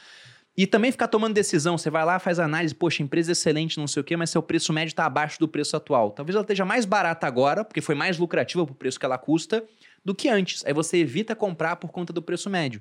Se eu fosse pensar nisso, eu nunca mais comprava Bitcoin. Uhum. É, exato. Porque o preço médio lá atrás ia ser muito menor, pô. O negócio multiplicou mil vezes desde que eu comecei a acompanhar, então não tem como. Ah, e uma das primeiras lições que o meu chefe ele falou, falou o seguinte, Gui, todo dia que você chegar aqui de manhã, você vai entender que se todas as posições que você tem agora, em juro, em NTNB, em, que é o Tesouro IPCA, em derivativo, em moeda, você está comprando todos os dias pela manhã. Né? Então, com a sua carteira é basicamente a mesma coisa. Se você está decidindo manter ela durante um dia, você está decidindo comprá-la novamente pela manhã, tá? E ó, se você tá gostando do conteúdo, acha que é interessante o livro, obviamente comente aqui, você tem que comentar, tá? Como é que eu ganho? Comentando, né? Não como eu ganho. Você vai falar, eu quero, manda uma frase aí interessante, vai, que você frase Põe no Google. Mais é, bacana aí, o chat GPT vai te ajudar nessa. Se sua estrela não brilha, não quero apagar a minha. não vale usar essa, essa foi já descartada, tá? Sêneca. Tá? Símbolo do infinito. Agora, se você quer ter acesso ao conteúdo que tá aqui e dito, né, não por nós aqui, que a gente já tenta traduzir bastante coisa para você, mas pelo próprio Howard Marks, você pode aproveitar a condição especial para assinar a FinClass, tá? Então tá aparecendo um QR Code na sua tela, não tá, Biel? Tá aparecendo, não tá? Aqui? Boa, tá aparecendo esse QR Code aqui e você vai ter acesso à FinClass com 20% de desconto, tá? Então, além de aula com Howard Marks, você tem aula com o Bruno Perini, você tem aula com o Leandro Siqueira, você tem aula comigo, você tem aula com... Uh, quem vai ter aula com a Cris Junqueira, né? Vai, vai, ter aula, poxa, com o Gustavo Cerbasi, com o Thiago Negro, com o Prêmio Nobel, Marcos Lisboa, e aí vai, tá?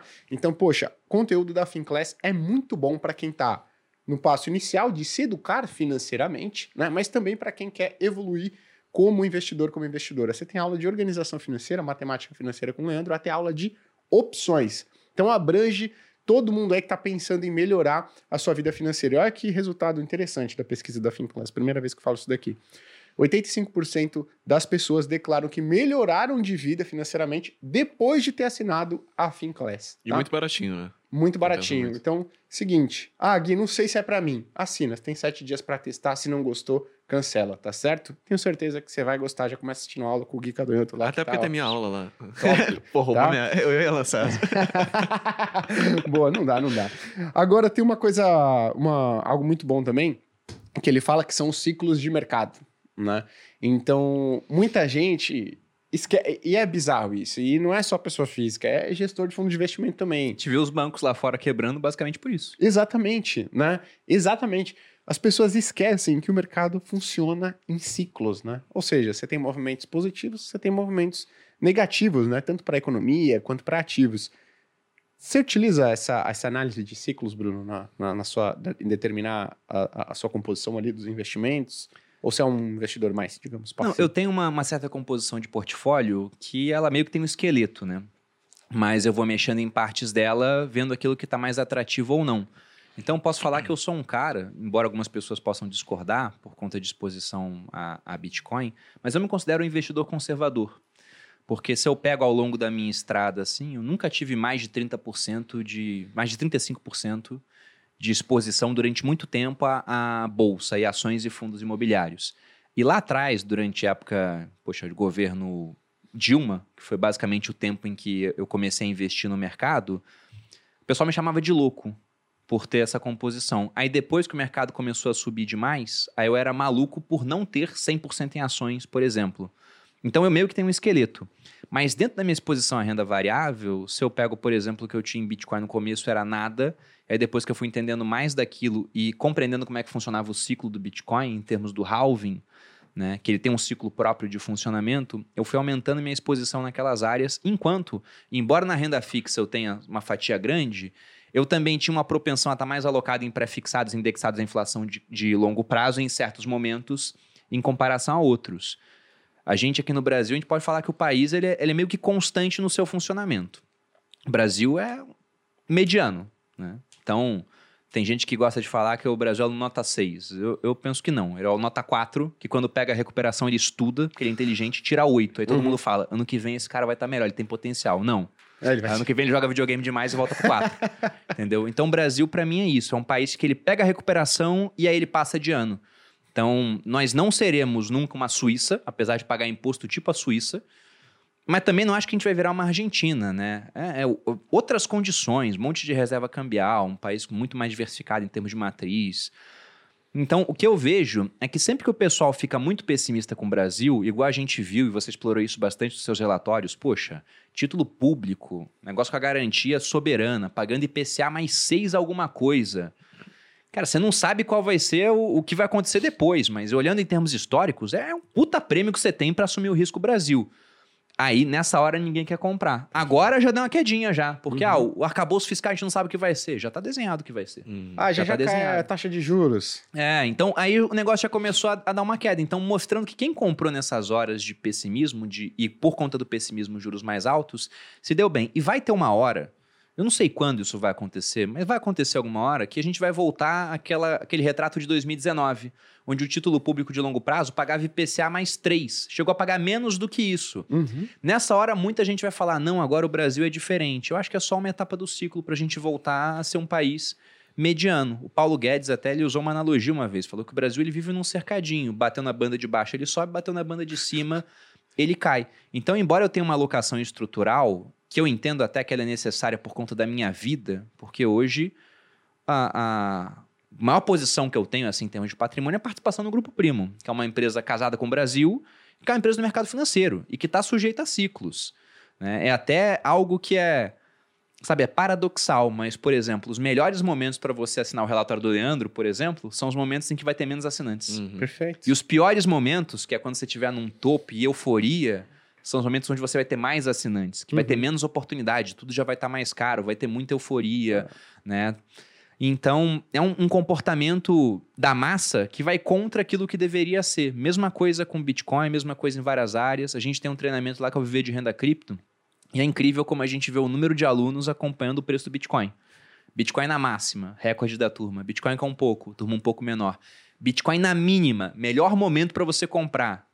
Cara, ninguém queria entrar na turma. Cinco pessoas. Subiu um pouquinho, aí já dá mais inscrição, mas muito menos do que você tinha lá atrás, muito menos. Então, eu gosto de alocar mais quando as pessoas elas estão pessimistas. E uma coisa que me ajuda o indicador próprio que eu tenho é o meu YouTube. Se eu posto um vídeo e ele flopa, deve ser bom comprar esse negócio. Se eu posto um vídeo e ele vai muito bem, cara, já tem muita gente olhando para isso. Então é um indicador próprio que eu sigo. Eu tenho uma certa uma movimentação na minha carteira de acordo com. Citando, por exemplo, a última movimentação mais relevante que eu fiz em termos de percentual. Na época da pandemia, quando o Bitcoin caiu 50% em um dia, eu tinha uma exposição em ações que estava em torno de 25%. E tinha uma exposição em Bitcoin que estava em torno de 5%. Eu diminuí as ações de 25% para 12%, mais ou menos isso que ficou na prática, para poder aumentar a posição que eu tinha em Bitcoin, sem aumentar tanto assim o risco da carteira, na minha opinião, e também diminuir em renda fixa, que estava 2 a Selic, né? Uhum. para comprar mais Bitcoin. Nessa hora, um monte de gente, mão de alface, vendeu na baixa, né? E tive prejuízo em algumas ações, anotei o prejuízo, tô lá. Um Uhum. dinheiro a ser compensado no futuro por próximos lucros. E as ações recuperaram, né? Uhum.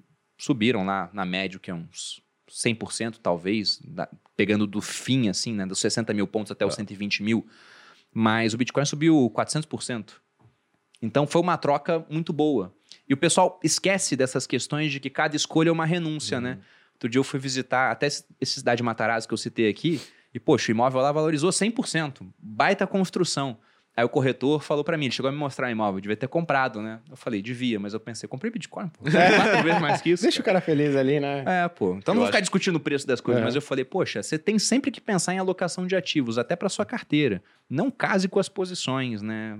Olha ali, se tem uma coisa que você acha que vai ser mais rentável por conta de mudança de ciclo, aproveita. E aqui no Brasil, de fato, o pessoal ignora muito isso, porque lê literatura americana, e como Uhum. você disse lá, Uhum. os ciclos são muito mais a menos do que aqui. Ó, Muito mais. Você falou 2019, 2019. Final de 2019, a Speed estava começando, né?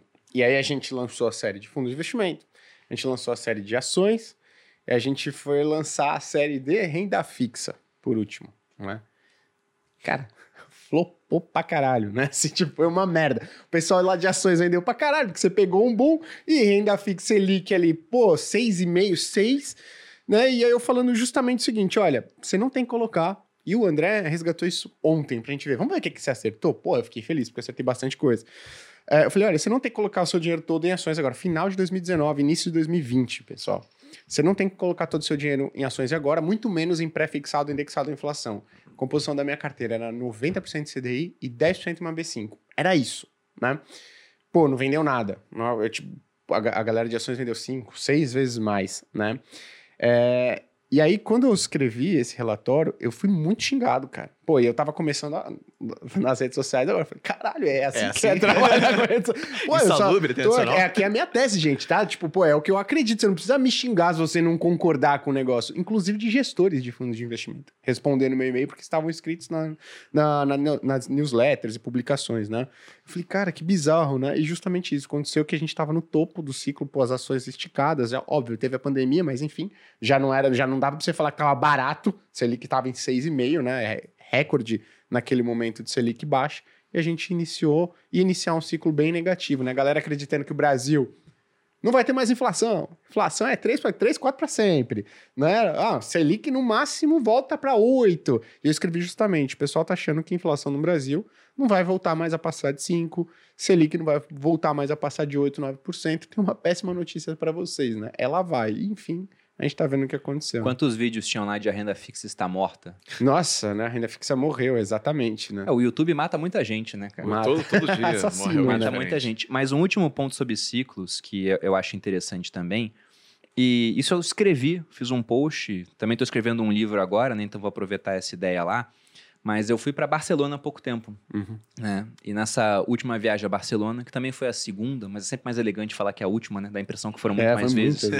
Mas lá, a prefeitura dá umas placas para algumas lojas que têm 100 anos de história, ou seja, alguma coisa que existe há um século, algumas com menos décadas, mas tipo, eu vi uma lá com 70 anos para ganhar essa placa. E as lojas fazem a mesma coisa há muito tempo. Eu pensei, cara, teve cara que passou por Guerra Civil Espanhola, mudança de governo, Segunda Guerra Mundial, primeiras vezes, aí gripe espanhola lá no meio, depois tudo que a gente teve ao longo do século XX, um século extremamente conturbado, embora todos, né, a gente vai achar Uhum. conturbações, e o cara continua existindo. Tinha uma loja que era de vela, outro cara vendia moedas antigas. Eu falei, poxa, então sempre teve demanda por isso para o cara funcionar. Aí eu pensei nesse último ciclo que a gente teve. Esse monte de empresa fazendo IPO em, em 2020, 2021, e alguns negócios não eram muito antigos. Foram negócios que surgiram durante a época de queda de juros no Brasil. Uhum. Então são negócios que estavam prontos para existir com um custo de capital em 6. Uhum. Será que eles existem com custo de capital em 15? Eu não sei. Agora, aquelas empresas que estão na bolsa há 40, 50, poxa, 60 anos, né? Que já pegaram o Brasil de hiperinflação, depois inflação controlada, várias mudanças de moeda, custo capital altíssimo, depois mais baixo. Se os caras existem há tanto tempo assim, resistiram a todos esses ciclos, eles resistiram porque eles conseguiam rentabilizar o capital que havia na empresa, o seu patrimônio, a taxas maiores do que a pessoa conseguiria rentabilizar em renda fixa, por exemplo. Uhum. E hoje você tem muita empresa que não faz isso. Você olha lá o ROI da empresa, o ROIC que ela tem, se ela não consegue um, um pagamento similar à taxa de juros, valeria mais a pena para o controlador vender esse negócio e botar o dinheiro em LFT, em Tesouro Uhum. Selic. Agora, as empresas que sobreviveram há tanto tempo provavelmente vão sobreviver por mais tempo. E o Brasil é um baita filtro de seleção natural Uhum. porque quebra muito negócio. Então, se for olhar as empresas que eu gosto de investir, a maioria delas não são empresas novinhas que surgiram agora, já passaram por alguns ciclos e conseguem retornos altos, mais altos do que, por exemplo, você teria agora em renda fixa. Só que é o mínimo que eu espero, né? Porque também tem muito mais risco. Aham, perfeito. Um Pô. ótimo exemplo disso aí, que teve recentemente, é a Taísa. Que a Taísa sempre foi queridinha do mercado. É uma empresa que está no setor excelente. Ela mundo é ainda, hein? Ela ainda é queridinha do mercado. Só que aí qual foi o dilema dela? A quantidade de concorrentes no leilão de transmissão de energia aumentou muito. E aí o pessoal começou a fazer o oposto do que aconteceu com sua irmã, né? Eles jogavam o preço cada vez mais para cima, né? É, Eles trabalham com deságio. Então, no caso, eles jogam para baixo quanto eles vão ganhar se assumirem a... Pagar mais caro, o retorno prospectivo é menor. Exatamente. E aí chegou num ponto que a Taesa estava pegando leilão por menos do que ela ganharia investindo na NTNB. Aí você começa a se perguntar, qual a lógica disso, Uhum. sabe? Ah, mas os juros vão cair e tudo mais. Beleza, mas enquanto isso não tem muito sentido, pode ter sentido no médio e longo prazo, mas enquanto isso não, não é exatamente o melhor case que você tem. Enquanto isso você tem outras empresas que estão tendo ROIC de 20, 30%, o caso da Taurus é um desses, por exemplo, é, com custo de capital muito mais baixo, até porque às vezes elas conseguem import- importar, conseguem pegar dinheiro lá fora, onde a taxa de juros, por mais que esteja alta, ainda é muito menor que aqui no Brasil. E aí eu acho que se eu tivesse que falar uma coisa assim que é importante você analisar quando você está tentando, é, buscando uma ação para comprar, é essa diferença entre o ROIC da empresa e o custo de capital dela. Aí você não tem muita ideia de como calcular o custo de capital, é, mais ou menos pega uma NTNB e põe mais 5% aí. Olha as debêntures que eles emitiram lá É. no site da, da Ambima, né? A gente consegue ver a taxa de Sim. emissão. É. Tem empresa lá que emitiu debênture pagando IPCA mais 8 e você vai ver o ROIC da empresa é 10, cara. É, exatamente. Porra, É uma máquina de destruir dinheiro. Exatamente. Exatamente. Agora, pô, o... tem um negócio que a gente falou aqui, que tá, ele cita no livro, né? Mas acho que você falou muito bem. Que é, poxa, busque encontrar pechinchas, né? Busque encontrar pechinchas. Negócios é, que são negociados por valor abaixo do que realmente ele vale. E tem gente que acha que esse negócio vale só para ação, mas, pô, você citou o caso da NTNB, né? Pô, a NTNB, que é o Tesouro IPCA, sendo negociada, chegou perto de IPCA mais 6,5. Isso é um valor abaixo do que ela realmente vale. Por quê? Porque quando você pega, o que, que, que, a gente pode determinar como um valor, uma taxa justa para a NTNB? É basicamente a taxa de juros real neutra no Brasil. O que, que é isso? É a taxa de juros descontada da inflação que permite que o Brasil cresça sem pressionar a inflação, né? seu PIB potencial, sua capacidade de crescimento. E hoje, estima-se que essa taxa de juros real neutra no Brasil esteja entre IPCA mais 4 e IPCA mais 5. Né? Ou seja, você teve a oportunidade de comprar um ativo que vai pagar 1,5% ou 2% a mais do que a taxa de juros real neutra no Brasil, que é o que a taxa de juros deve se movimentar ao longo do tempo. E o que, que eu vi muitas pessoas fazendo no ciclo anterior? Casas de análise gigantescas, recomendando você comprar Tesouro IPCA+, NTNB, a IPCA mais 3, IPCA mais 3,5, que claramente era abaixo da taxa de juros real neutra no Brasil. Era como se falasse uma, o seguinte, ó, a, o preço justo desse ativo é 100, ele está sendo negociado a 110, vou comprar, carregar para o resto da, da, vida, porque daqui a 50 anos ele vai valer 120. Né? Então, acho que isso é importante. Existem essas op oportunidades, não só no mercado de ações, que é muito comum a gente falar, né? Mas se falasse de um... um tem um outro ponto que ele fala, saber diferenciar o que é sorte e o que não é, né? Já tiveram sorte? Com alguma... Teve um... Mas já falou que foi sorte? Já, ah, já. Tem aquele corte, aquele corte foi polêmico. Já. Qual? Que basicamente, eu, eu, acho que o Bruno perguntou: ah, você acha que o Elon Musk teve sorte? E aí a gente fala, cara. Ah, virei invejoso todo do Elon Musk. É, não. Eu, pô, os caras na mesa de podcast falam que o Elon Musk teve sorte e tudo mais. O que, que, tem nesse café aí? Cara, todo mundo tem sorte na vida, assim. Todo, todo, todo mundo que venceu em alguma etapa da vida teve sorte em algum parâmetro. Nada. Eu, eu detesto esse determinismo de é, é tudo mérito. Você uhum. fez. É, cara, teve várias pessoas que tinham tanto mérito quanto, às vezes não conseguiram porque deram azar em alguma etapa do momento, tomaram uma decisão e alguma coisa inesperada aconteceu. Então tem, tem um, um patamar incrível da vida que é pura sorte, sabe? Uhum. É, faz parte do jogo. Claro que o mérito tem uma inferência gigantesca no que você vai fazer. O Elon Musk não chegou lá por sorte apenas. Sorte foi uma das coisas que levou ele lá. Acho que todo mundo teve sorte em um momento, até porque, porra, eram vários espermatozoides, né? Estamos aqui. Não, dá, dá pra pegar muito caso, mas até o ponto do Elon Musk, cara, uma pessoa admirável que correu toneladas de risco e é aquilo, deu certo virou um gênio. Se desse errado, vocês vão estar comentando. Mas também o cara quis fazer foguete. é, Queria fazer o foguete estacionar de ré. Porque no último lançamento que deu certo, cara. Então, se você pega realidades alternativas, ele seria quebrado em, sei lá, todas, exceto uma, onde deu certo. Sim. É diferente de um dentista você formou em odontologia, em realidades alternativas, você está mediano em todas. Em algumas você está rico, abriu uma clínica, não sei o quê. Algumas você ganha menos, mas dificilmente você está quebrado. Uhum. O Taleb fala muito isso, né? Ele chama de extremistão e, e mediocristão. Fala, cara, você quer segurança? Pega uma carreira do mediocristão. Você sendo um dentista, sendo um taxista, você nunca vai passar fome. Uhum. Você quer ir por extremistão? Como empreendedor, você pode ficar bilionário, e isso tem um componente de sorte, ou você pode ficar quebrado dependendo de auxílio do governo. Uhum. Isso pode acontecer. Mas até nesse episódio que a gente fez do podcast, eu falei que de cara eu acho que eu nasci sendo, sei lá, estando no grupo das 10 pessoas, né, dos 10% de pessoas mais sortudos do mundo. Porque, cara, não dá para comparar uma pessoa nascer no Brasil, né, branca, homem, com uma mulher nascendo no Afeganistão, do Talibã. Uhum. Então eu tive muito mais sorte de vir aqui para esse país que, poxa, tem, tem lá os seus problemas, tem, mas também tem muita oportunidade, né? Podia estar mais sorte nascido americano, né? parente do Warren Buffett? Sim. eu estaria no 0, alguma coisa. Mas o ponto é que eu acho que eu multipliquei minha sorte ao longo da vida. Tem um ditado do Schopenhauer, uma frase, onde ele diz que Deus embaralha as cartas e a, a gente joga. Na verdade, uhum. é que ele fala que o destino, o destino embaralha as cartas e a gente joga. Então, eu saí com uma mão boa, e fiz 500 pontos na canastra limpa aqui, uhum. entendeu? Tem gente que sai com uma mão boa e vai conseguir sujar esse jogo de 500 e transformar no jogo de 100, ou, cara, vai sujar o jogo inteiro. Então, eu acho que eu consegui maximizar a minha sorte, mas sem dúvida que eu nasci com sorte. Também dei azar alguns pontos. Quando eu tinha 3 anos, eu queimei boa parte do corpo. Talvez, né, em realidades alternativas, eu não tivesse aqui porque eu dei a sorte de não queimar o rosto.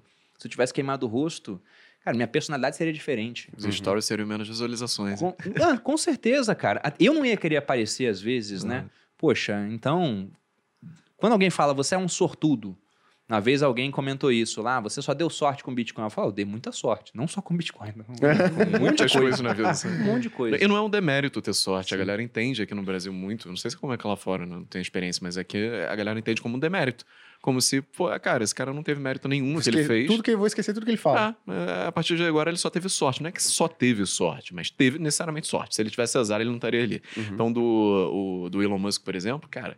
Ah, ele quis que só o nono foguete funcionasse. Ele economizaria muito dinheiro se no primeiro tivesse funcionado. Uhum. É, se tivesse dado errado no nono e numa realidade alternativa ele tivesse mais dinheiro e desse certo no décimo, ele continuaria tendo sorte. Mas no caso ele teria azar porque ele não tinha dinheiro para isso. Então, cara, não, não dá para desvencilhar a sorte da, da trajetória de ninguém. Por mais que a pessoa tenha muito mérito naquilo. Essa analogia que você fez é muito boa, assim, do, do baralho de cartas. Tem gente que nasce com uma mão muito boa, Sim. com muita sorte, e estraga tudo ao redor da vida, Uhum. que é o demérito dele. Então, não necessariamente a sorte também é, é que é- faz uma predestinação do que vai acontecer na sua vida. Nasceu com sorte, vai dar certo. Não necessariamente. Eu tenho convicção, assim, que pouquíssimas pessoas seguiriam o caminho do Elon Musk, porque depois que eles venderam o PayPal, se não me engano, ele embolsou 200 milhões de dólares. Ou seja, você seria um bilionário. Então, muito provavelmente, todos que estão nos assistindo aqui fariam o quê? Pô, cara, vou encostar uma boa na sombra aqui, vou ficar viajando e tudo mais, né? O cara pegou esse dinheiro e falou, não, vou criar uma empresa que, tipo, pô, manda foguete pra lua, carro elétrico e tudo mais. E isso realmente, né? E, e qual probabilidade disso dar certo, né? Pô, é, é, é, infeliz- Eu é- tenho é- certeza que se perguntasse pra ele, ele diria que ele é sortudo. Certeza. Porque, assim, ele é um cara razoavelmente é, pragmático na hora de falar e, e bastante inteligente, sem dúvida alguma. Uhum. Porque Eu tenho certeza que ele ia falar que ele deu sorte. Não, Agora tem um ponto interessante, né? A gente falou aqui e, pô, o Marx coloca, o Buffett coloca, o Munger coloca e vários outros investidores colocam, que é você evitar grandes perdas. Mas aí eu conheço muita gente que já passou por grandes perdas. Então, qual que seria... E aí, detalhe, né? Eu acho que a- as pessoas, elas que passam por grandes perdas, queria saber se vocês conhecem alguém que passou, mas as pessoas que eu conheço, elas, ao invés de ajustar a trajetória, elas fazem algo que não é não recomendado também. Que ela Dobra a aposta. ela Hum. dobra a aposta. Ela fala, pô, eu tive uma perda de 80%, agora eu tenho 20%. O, o Perini falou que eu preciso ganhar 400%. Onde que eu consigo ganhar 400% em um curto espaço de tempo para eu empatar o jogo? Opção. E ela vai lá em opção. Então, o que, que é essa pessoa que tem grandes perdas? O que, que ela, o que, que ela. Qual que seria a, a melhor estratégia para essa pessoa? No meio da adversidade é tarde demais pra ser cauteloso, né? Pra citar o Seneca aqui. O ideal é não ter que passar por isso, né, gente? Howard Marks até ele dedica um capítulo a falar que o mais importante é investir de maneira defensiva. Perfeito. Então você pode correr risco na sua vida, empreender é um risco, pô. É muito mais seguro você ter um emprego, né? Em várias métricas é muito mais seguro, porque lá você está arriscando o seu tempo, mas não teve que pegar o capital que você acumulou para construir uma empresa, contratar um monte de gente, adiantar salário, comprar matéria-prima para transformar em algo que talvez você consiga vender com lucro, mas talvez não. Todo mundo já recebeu uma parte, você só gastou e pode ter um prejuízo. Agora, para investir, eu realmente acredito que investimento é muito mais destinado a proteger primeiro o seu capital e depois você buscar aumentar esse capital acompanhando o mercado, de certa maneira superando em mercados ineficientes. Por exemplo, ele até fala que há investidores velhos e há investidores ousados, mas não há investidores velhos e ousados. Uhum. Ele coloca isso na página 167. Eu achei brilhante a citação. Agora, para quem perdeu muito, o primeiro ponto talvez seja não tentar recuperar isso rápido fazendo esse tipo de coisa. Uhum. Indo lá e, e usando um instrumento que talvez você não conheça direito, que pode te dar né, realmente um, um grande resultado, mas também você pode perder tudo. Há um prazo de vencimento, e quanto mais próximo desse prazo, o preço vai decaindo até chegar a zero. Então, o que eu diria é aprender com o erro, principalmente para quem é jovem, cara, você tem bastante tempo para recuperar. Para quem é mais velho, puxa, aí talvez não, chega, não seja um jogo de, de recuperar e ficar milionário, mas é, é de não passar necessidade de não fazer besteira ainda maior. Uhum. E infelizmente, isso acontece mais em épocas de alta, né? Na euforia, o cara quer mudar de carreira, quer virar trader, não sei o que, quer mexer com opção. Em época de baixa é mais difícil isso acontecer, sobretudo agora que você tem juros muito altos. Mas se algo é, é bom demais para parecer verdade, é porque provavelmente não é verdade. Tem alguns detalhes, letras miúdas, asteriscos que você não está enxergando.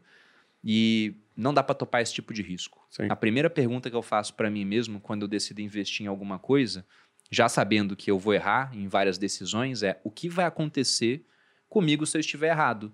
E a resposta nunca pode ser: você vai perder tua casa, Você vai ter, para quem tem filhos, ter que tirar as escolas, a criança das escolas que elas estudam, colocar em, em um colégio público, não vai ter dinheiro para pagar mensalidade, você vai ter que cortar o plano de saúde. A resposta nunca pode ser essa. Então, lógico que eu já perdi dinheiro ao longo da minha vida, mas eu sempre limitei as perdas porque eu tinha essa pergunta muito clara na minha cabeça. Se eu perder, qual o máximo de prejuízo que eu vou ter? Ah, vai ser isso. Se acontecer, isso altera substancialmente a minha vida? Olha, você se machuca, mas você continua com o padrão de vida que você tem. Então, topa esse risco. Não. Talvez desse ponto você não tenha volta. Eu não topo esse tipo de risco. Perfeito. Não topo. E é legal você colocou o seguinte: pô, se uma promessa ela parece ser muito boa, né, para ser verdade, e provavelmente ela não é verdade, tem um ponto interessante. Poxa, mas aqui eu preciso recuperar os 400%. Vai, pro, vai aparecer alguém ven- vendendo exatamente o que você quer. Que, ah, eu quero ganhar mil por cento em um mês. Vai aparecer uma pessoa te oferecendo um produto que te dá mil por cento ao mês. Poxa, mas eu preciso de 500%. Vai aparecer alguém te oferecendo um produto, uma estratégia, um curso que te dá 500% ao mês. Você tem que tomar muito cuidado com isso, né? E até falar um, um caso interessante, né? Porque a gente aqui tá... Parece que o day trade ele é mais dessa década aqui no Brasil, mas o day trade ele começou lá nos Estados Unidos em 1998, 1999, né? Inclusive o Marx ele fala, eu não entendo a cabeça de uma pessoa que fala o seguinte, ó, eu vou comprar uma ação hoje e vender ela 2% mais caro. Aí eu, poxa, daqui uma semana eu compro a, a, a- a tanto, vendo a 5% mais caro. Quando ele vai ver, pô, ele perdeu um ciclo de alta de 30% e ganhou 7%, né, por cento. Então, cuidado também com essas operações. Não sei se você já passou por day trade, alguma coisa nesse sentido que... Cara, quando eu comecei foi por um brevíssimo espaço de tempo e eu dei coisa. sorte novamente e ganhei dinheiro. Mas foi sorte, Você foi não puramente perdeu? Você sorte. parou porque você falou assim, não, não é isso, não perdeu. Então, eu sempre tive mania de ler, assim, muita coisa. Então, começava o negócio, eu não entendia o que eu tava fazendo, é, é aquilo me corrói por dentro, por mais que eu esteja ganhando dinheiro, porque eu sei que eu tô, alguma hora vai dar problema. O lado bom de você ter vários problemas ao longo da vida, principalmente em infância, ju- é, juventude, assim, é que você vai esperando sempre o pior. Então, você começa a estranhar quando a coisa tá dando certo, assim. E ainda mais quando você sabe que você não, não fez muito para aquilo dar certo. E aí eu comecei a ler muito e eu descobri, basicamente, tem um livro que se chama Japanese Candlesticks, Uhum. que é sobre os candlesticks. É, e ele conta a história de como isso surgiu e tudo mais. É basicamente um americano que foi pro Japão, acho que foi o Japão, e descobriu. né, foi o Japão, né? Essa foi Será? idiota. Será? Ou o nome do o título é outro, ou foi o Japão. Mas ele foi pro Japão e descobriu que o pessoal lá que vendia, vendia e comprava arroz é, usava esses candles para ver a cotação do arroz. E que existiam alguns padrões lá do arroz e esses padrões deviam se aplicar também à Bolsa de Valores. Quando eu vi aquela argumentação, eu falei, beleza, não tem nenhum sentido. tá? Vou sair desse negócio aqui. Porque era o que eu fazia, traçava ali em gráfico, né? Não tinha, não tinha muita lógica. Então eu tive um curto período de tempo que eu fiz isso, depois eu parei e aí comecei a investir para longo prazo. E no longo prazo também você perde. Ainda mais Uhum. quem investe em ações, é, vai ter algumas coisas que você perde. Por exemplo, a Pão de Açúcar foi um- uma empresa que eu comprei num momento ruim, uma empresa ruim, num setor ruim, num país ruim, com uma governança ruim. Por quê? Porque estava barato. Só que assim, dela tá barata para alguém conseguir descobrir que ela tá barata e pagar mais, tem um, um longo Um espaço. tempo, né? Alguma coisa tem que acontecer. É, mas aí eu acho que daquela pergunta que você fez pro Bruno, quando você perde dinheiro, a melhor coisa que você pode começar a enxergar aquilo é como se fosse um MBA. Um negócio que você pagou para aprender alguma coisa. Você já perdeu dinheiro, não tem muito o que você fazer sobre isso. Então começa a, a usar aquilo como se tivesse um curso que você tivesse Perfeito. gastado aquele dinheiro para aprender alguma coisa. E tenta levar aquilo para todas as esferas da sua vida possível. Por exemplo, muita gente que eu vejo na fase adulta, já com 40 anos, perde dinheiro em ações que investiu porque o cunhado falou para investir. A pessoa não tinha a mínima ideia se fazia sentido nenhum. O cunhado nem sequer trabalha com aquilo, é só mais uma pessoa que também ouviu de, de outra pessoa, investe, perde dinheiro com aquilo e. Cara, fica assim, não aprende nada com a lição. Qual é a lição? Não acredite em coisas que você ouviu falar por aí sem checar a veracidade daquilo ou a credibilidade de quem falou. Claro que muitas coisas na vida você tem que acreditar. Eu não vou, se eu for fazer uma cirurgia, eu não vou conferir lá, fazer uma faculdade de Uhum. medicina inteira para fazer cirurgia. Eu vou confiar no médico. Mas você tem que atestar a credibilidade de quem falou ou garantir que você entende o que você está fazendo. Essa é a primeira lição. Custou Uhum. 50 mil reais para aprender essa lição? Ótimo, leve ela para todas as esferas possíveis da vida, sabe? É, te- eu- inclusive, ele coloca um capítulo no, no- Não sei se é um capítulo, algum trecho. Ele, eu até anotei que eu estava rabiscando antes de falar. Quando não conseguimos o que queríamos, ganhamos, ganhamos experiência. Inclusive, um- eu recebi uma mensagem de um amigo essa semana que trabalha no mercado há mais de 10 anos. Ele começou a mensagem seguinte: falou, cara, eu deveria ter te ouvido no ano passado. Eu falei, vixi, lá o que, que que você fez? Ele falou, eu coloquei uma boa parte do meu dinheiro em debêntures da Light. Hum. Aí ele falou, pô, e você sempre falou pra não comprar debênture diretamente porque não tem liquidez. Eu tô tentando vender isso daqui, cara, faz muito tempo. E eu não achava um preço justo lá no final do ano passado. Eu falei, ah, vou manter na carteira porque Agora, então. Acha- agora esquece, Foi né? Ele falou. E aí ele falou justamente isso. Ele falou, cara, bom, enfim, gastei uma grana, fiz um MBA, aprendi, nunca mais invisto em debênture diretamente, bola pra frente. Mas é isso, né? Teve algum aprendizado assim? Eu acho que uma coisa muito boa de começar a investir cedo é que geralmente o jovem ele tem pouco dinheiro. Então os erros dele em valores absolutos sempre serão muito menores do que o erro do cara de 40 anos que já Uhum. construiu o patrimônio e tem muito mais dinheiro para queimar um Uhum. eventual erro. E quando você é jovem, mesmo que o dinheiro seja pequeno, para você ele é grande. Uhum. Então vai ser um erro que vai ter um caráter Doer. educativo, vai doer, né? E por mais que a gente falhe aqui, eu concordo muito com a visão de um filósofo francês, o Albert Camus, que ele fala que a única maneira de criar experiência é passando por ela. Então nada vai te ensinar mais sobre gestão de risco do que você tomar uma catrapada. É. Você vai mudar a maneira como você vai investir depois que você perde algum dinheiro. E lá atrás, eu comecei também querendo fazer day trade. Primeiro porque era época de governo Dilma, né? A bolsa não colaborava muito com quem estava comprado em longo prazo. É. Você pega lá de 2009, após a recuperação da crise, até 2016, a bolsa foi um moedor de carne. Você Uhum. tinha basicamente o mesmo número de investidores, até mais baixo, eram 600 mil contra 580 mil em bolsa, porque o negócio parecia que ia, aí caía. Depois subia um pouquinho, agora vai, aí caía. Era muito desanimador você estar comprado para o longo prazo se fosse com uma carteira parecida com o do Ibovespa. Só que eu enfrentei um, um obstáculo com o day trade. Tinha que trabalhar, né? e o mercado ele eu não funciona... gosto de trabalhar. O mercado ele funciona no horário do expediente, Aham. pô. Então você vai fazer o quê, né? Eu era militar, tô lá ensinando o soldado a atirar. Calma aí que eu vou dar uma olhada aqui. No... E não tinha aplicativo, você tinha que sentar na frente do computador. Não, não tinha o que fazer, cara. Então, rapidamente eu vi que day trade não era pra mim.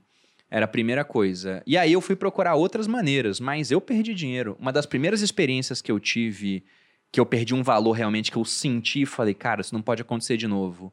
Foi assim que eu me formei, formei no final de 2010. No começo de 2011, fui começar a comprar ações é, com foco em longo prazo.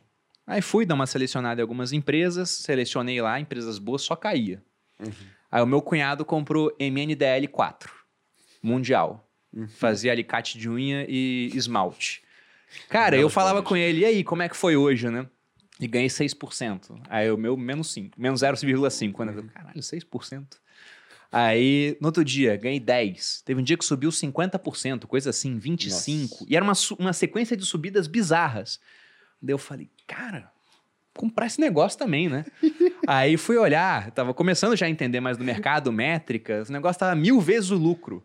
Eu não Nossa. conseguia entender o que estava acontecendo. Eu falei, cara, será que vai virar uma empresa tech, né? É, que esmalte tecnológico. que ela lançou um novo aquecedor, né? É, eu, eu não conseguia entender o que estava acontecendo. Mas enquanto eu não entendi, o negócio só subia. Aí teve um dia que caiu um 6. Daí eu falei, vou comprar agora. Aí fui e comprei. Daí eu falei, como eu acho que esse negócio tá muito esticado, eu vou vender no dia seguinte. Aí fiz o day trade. Aí eu ganhei, tipo, uns 10% de um dia pro outro, né? E no outro dia subiu mais 25%. Eu falei, cara, vou ficar comprado isso aqui pro longo prazo. Aí comprei, investi na época uns 5 mil reais, que era muito dinheiro. Eu ganhava 4,500. Investi 5 mil, os 5 chegaram a virar 10. Aí quando virou mais ou menos 10, o negócio começou a cair. Em um dia só caiu 50%. Nossa. Aí eu pensei, caramba, voltei a ter o que eu tinha. E agora, o que, que eu faço? Amanhã eu tomo a decisão, não vou fazer nada. Vou dormir aqui tranquilo, né? Tremendo. Nossa. Aí no dia seguinte, vamos ver o que vai acontecer. Aí já caiu mais 25. Quando eu parei de balançar minhas pernas no canto do, do, do meu quarto fetal. e comecei a pensar o que ia fazer, eu já tinha perdido uma boa parte do principal que eu tinha investido. Aí eu falei, ah, vou vender esse negócio. E aí só caiu, foi ladeira abaixo. Acho que a empresa até hoje é listada, mas, enfim, alicadinho em esmalte. Não tem É como. mundial? É. Não, ela vende uns aquecedores também. Acho Tem? que o aquecedor lá em casa é da mundial. Então, mas, mas, cara, a empresa que Aham. não tinha por que tá valendo aquele preço na época, né? E aquilo foi uma lição muito grande. Porque eu Uhum. falei, cara, eu não quero passar por isso de novo. Porque não foi uma. Simplesmente, ah, afetou o ego, você errou. Foi dor física. Sim. Perder dinheiro realmente, eu fico imaginando a- o que acontece com essas pessoas que, ah, vendi um apartamento e, e fui fazer estratégia de opção. Ou vendi um apartamento e comprei tudo em cripto. Porque por mais que eu acredite em alguma, você tem 20 mil, cara, 19.985 Uhum. você vai perder dinheiro. São projetos sem pé nem cabeça, né? E aí o cara perde tudo, depois tem que contar pra esposa, pro cônjuge. Só não queira passar por isso, gente. Se, se você quer arriscar, separa uma partezinha mínima do seu capital, sobretudo se você não tem experiência, para começar a arriscar. Porque, enfim, mercado é para proteger e aumentar, não é para destruir sua vida. Perfeito. E Lição acho- do dia, todo mundo tem sua história do jogo do carrinho. Não, eu acho que esse é um ponto interessante, né? Quer ir pro jogo do carrinho, né? Quer ir pro day trade, quer ir pra, pô, mano, Aposta esportiva, Cara, cassino online. dinheiro da cerveja, Hum. né? Não o dinheiro do leite. E muita gente pega o dinheiro do leite e vai querendo mudar de vida rápido. É o caminho mais rápido pra você mudar, né? De vida, mas pro lado negativo, tá? Então, muito cuidado com isso, né? Agora, Perini, tem alguma, algum, alguma, alguma coisa do livro que você acha que faltou a gente passar aqui? Cara, o livro não dá pra matar em um episódio, né? Sim. Apesar de que é uma leitura rápida, É tá, rápido. pessoal? Ele aproveita muitas cartas que ele já escreveu ao longo da vida.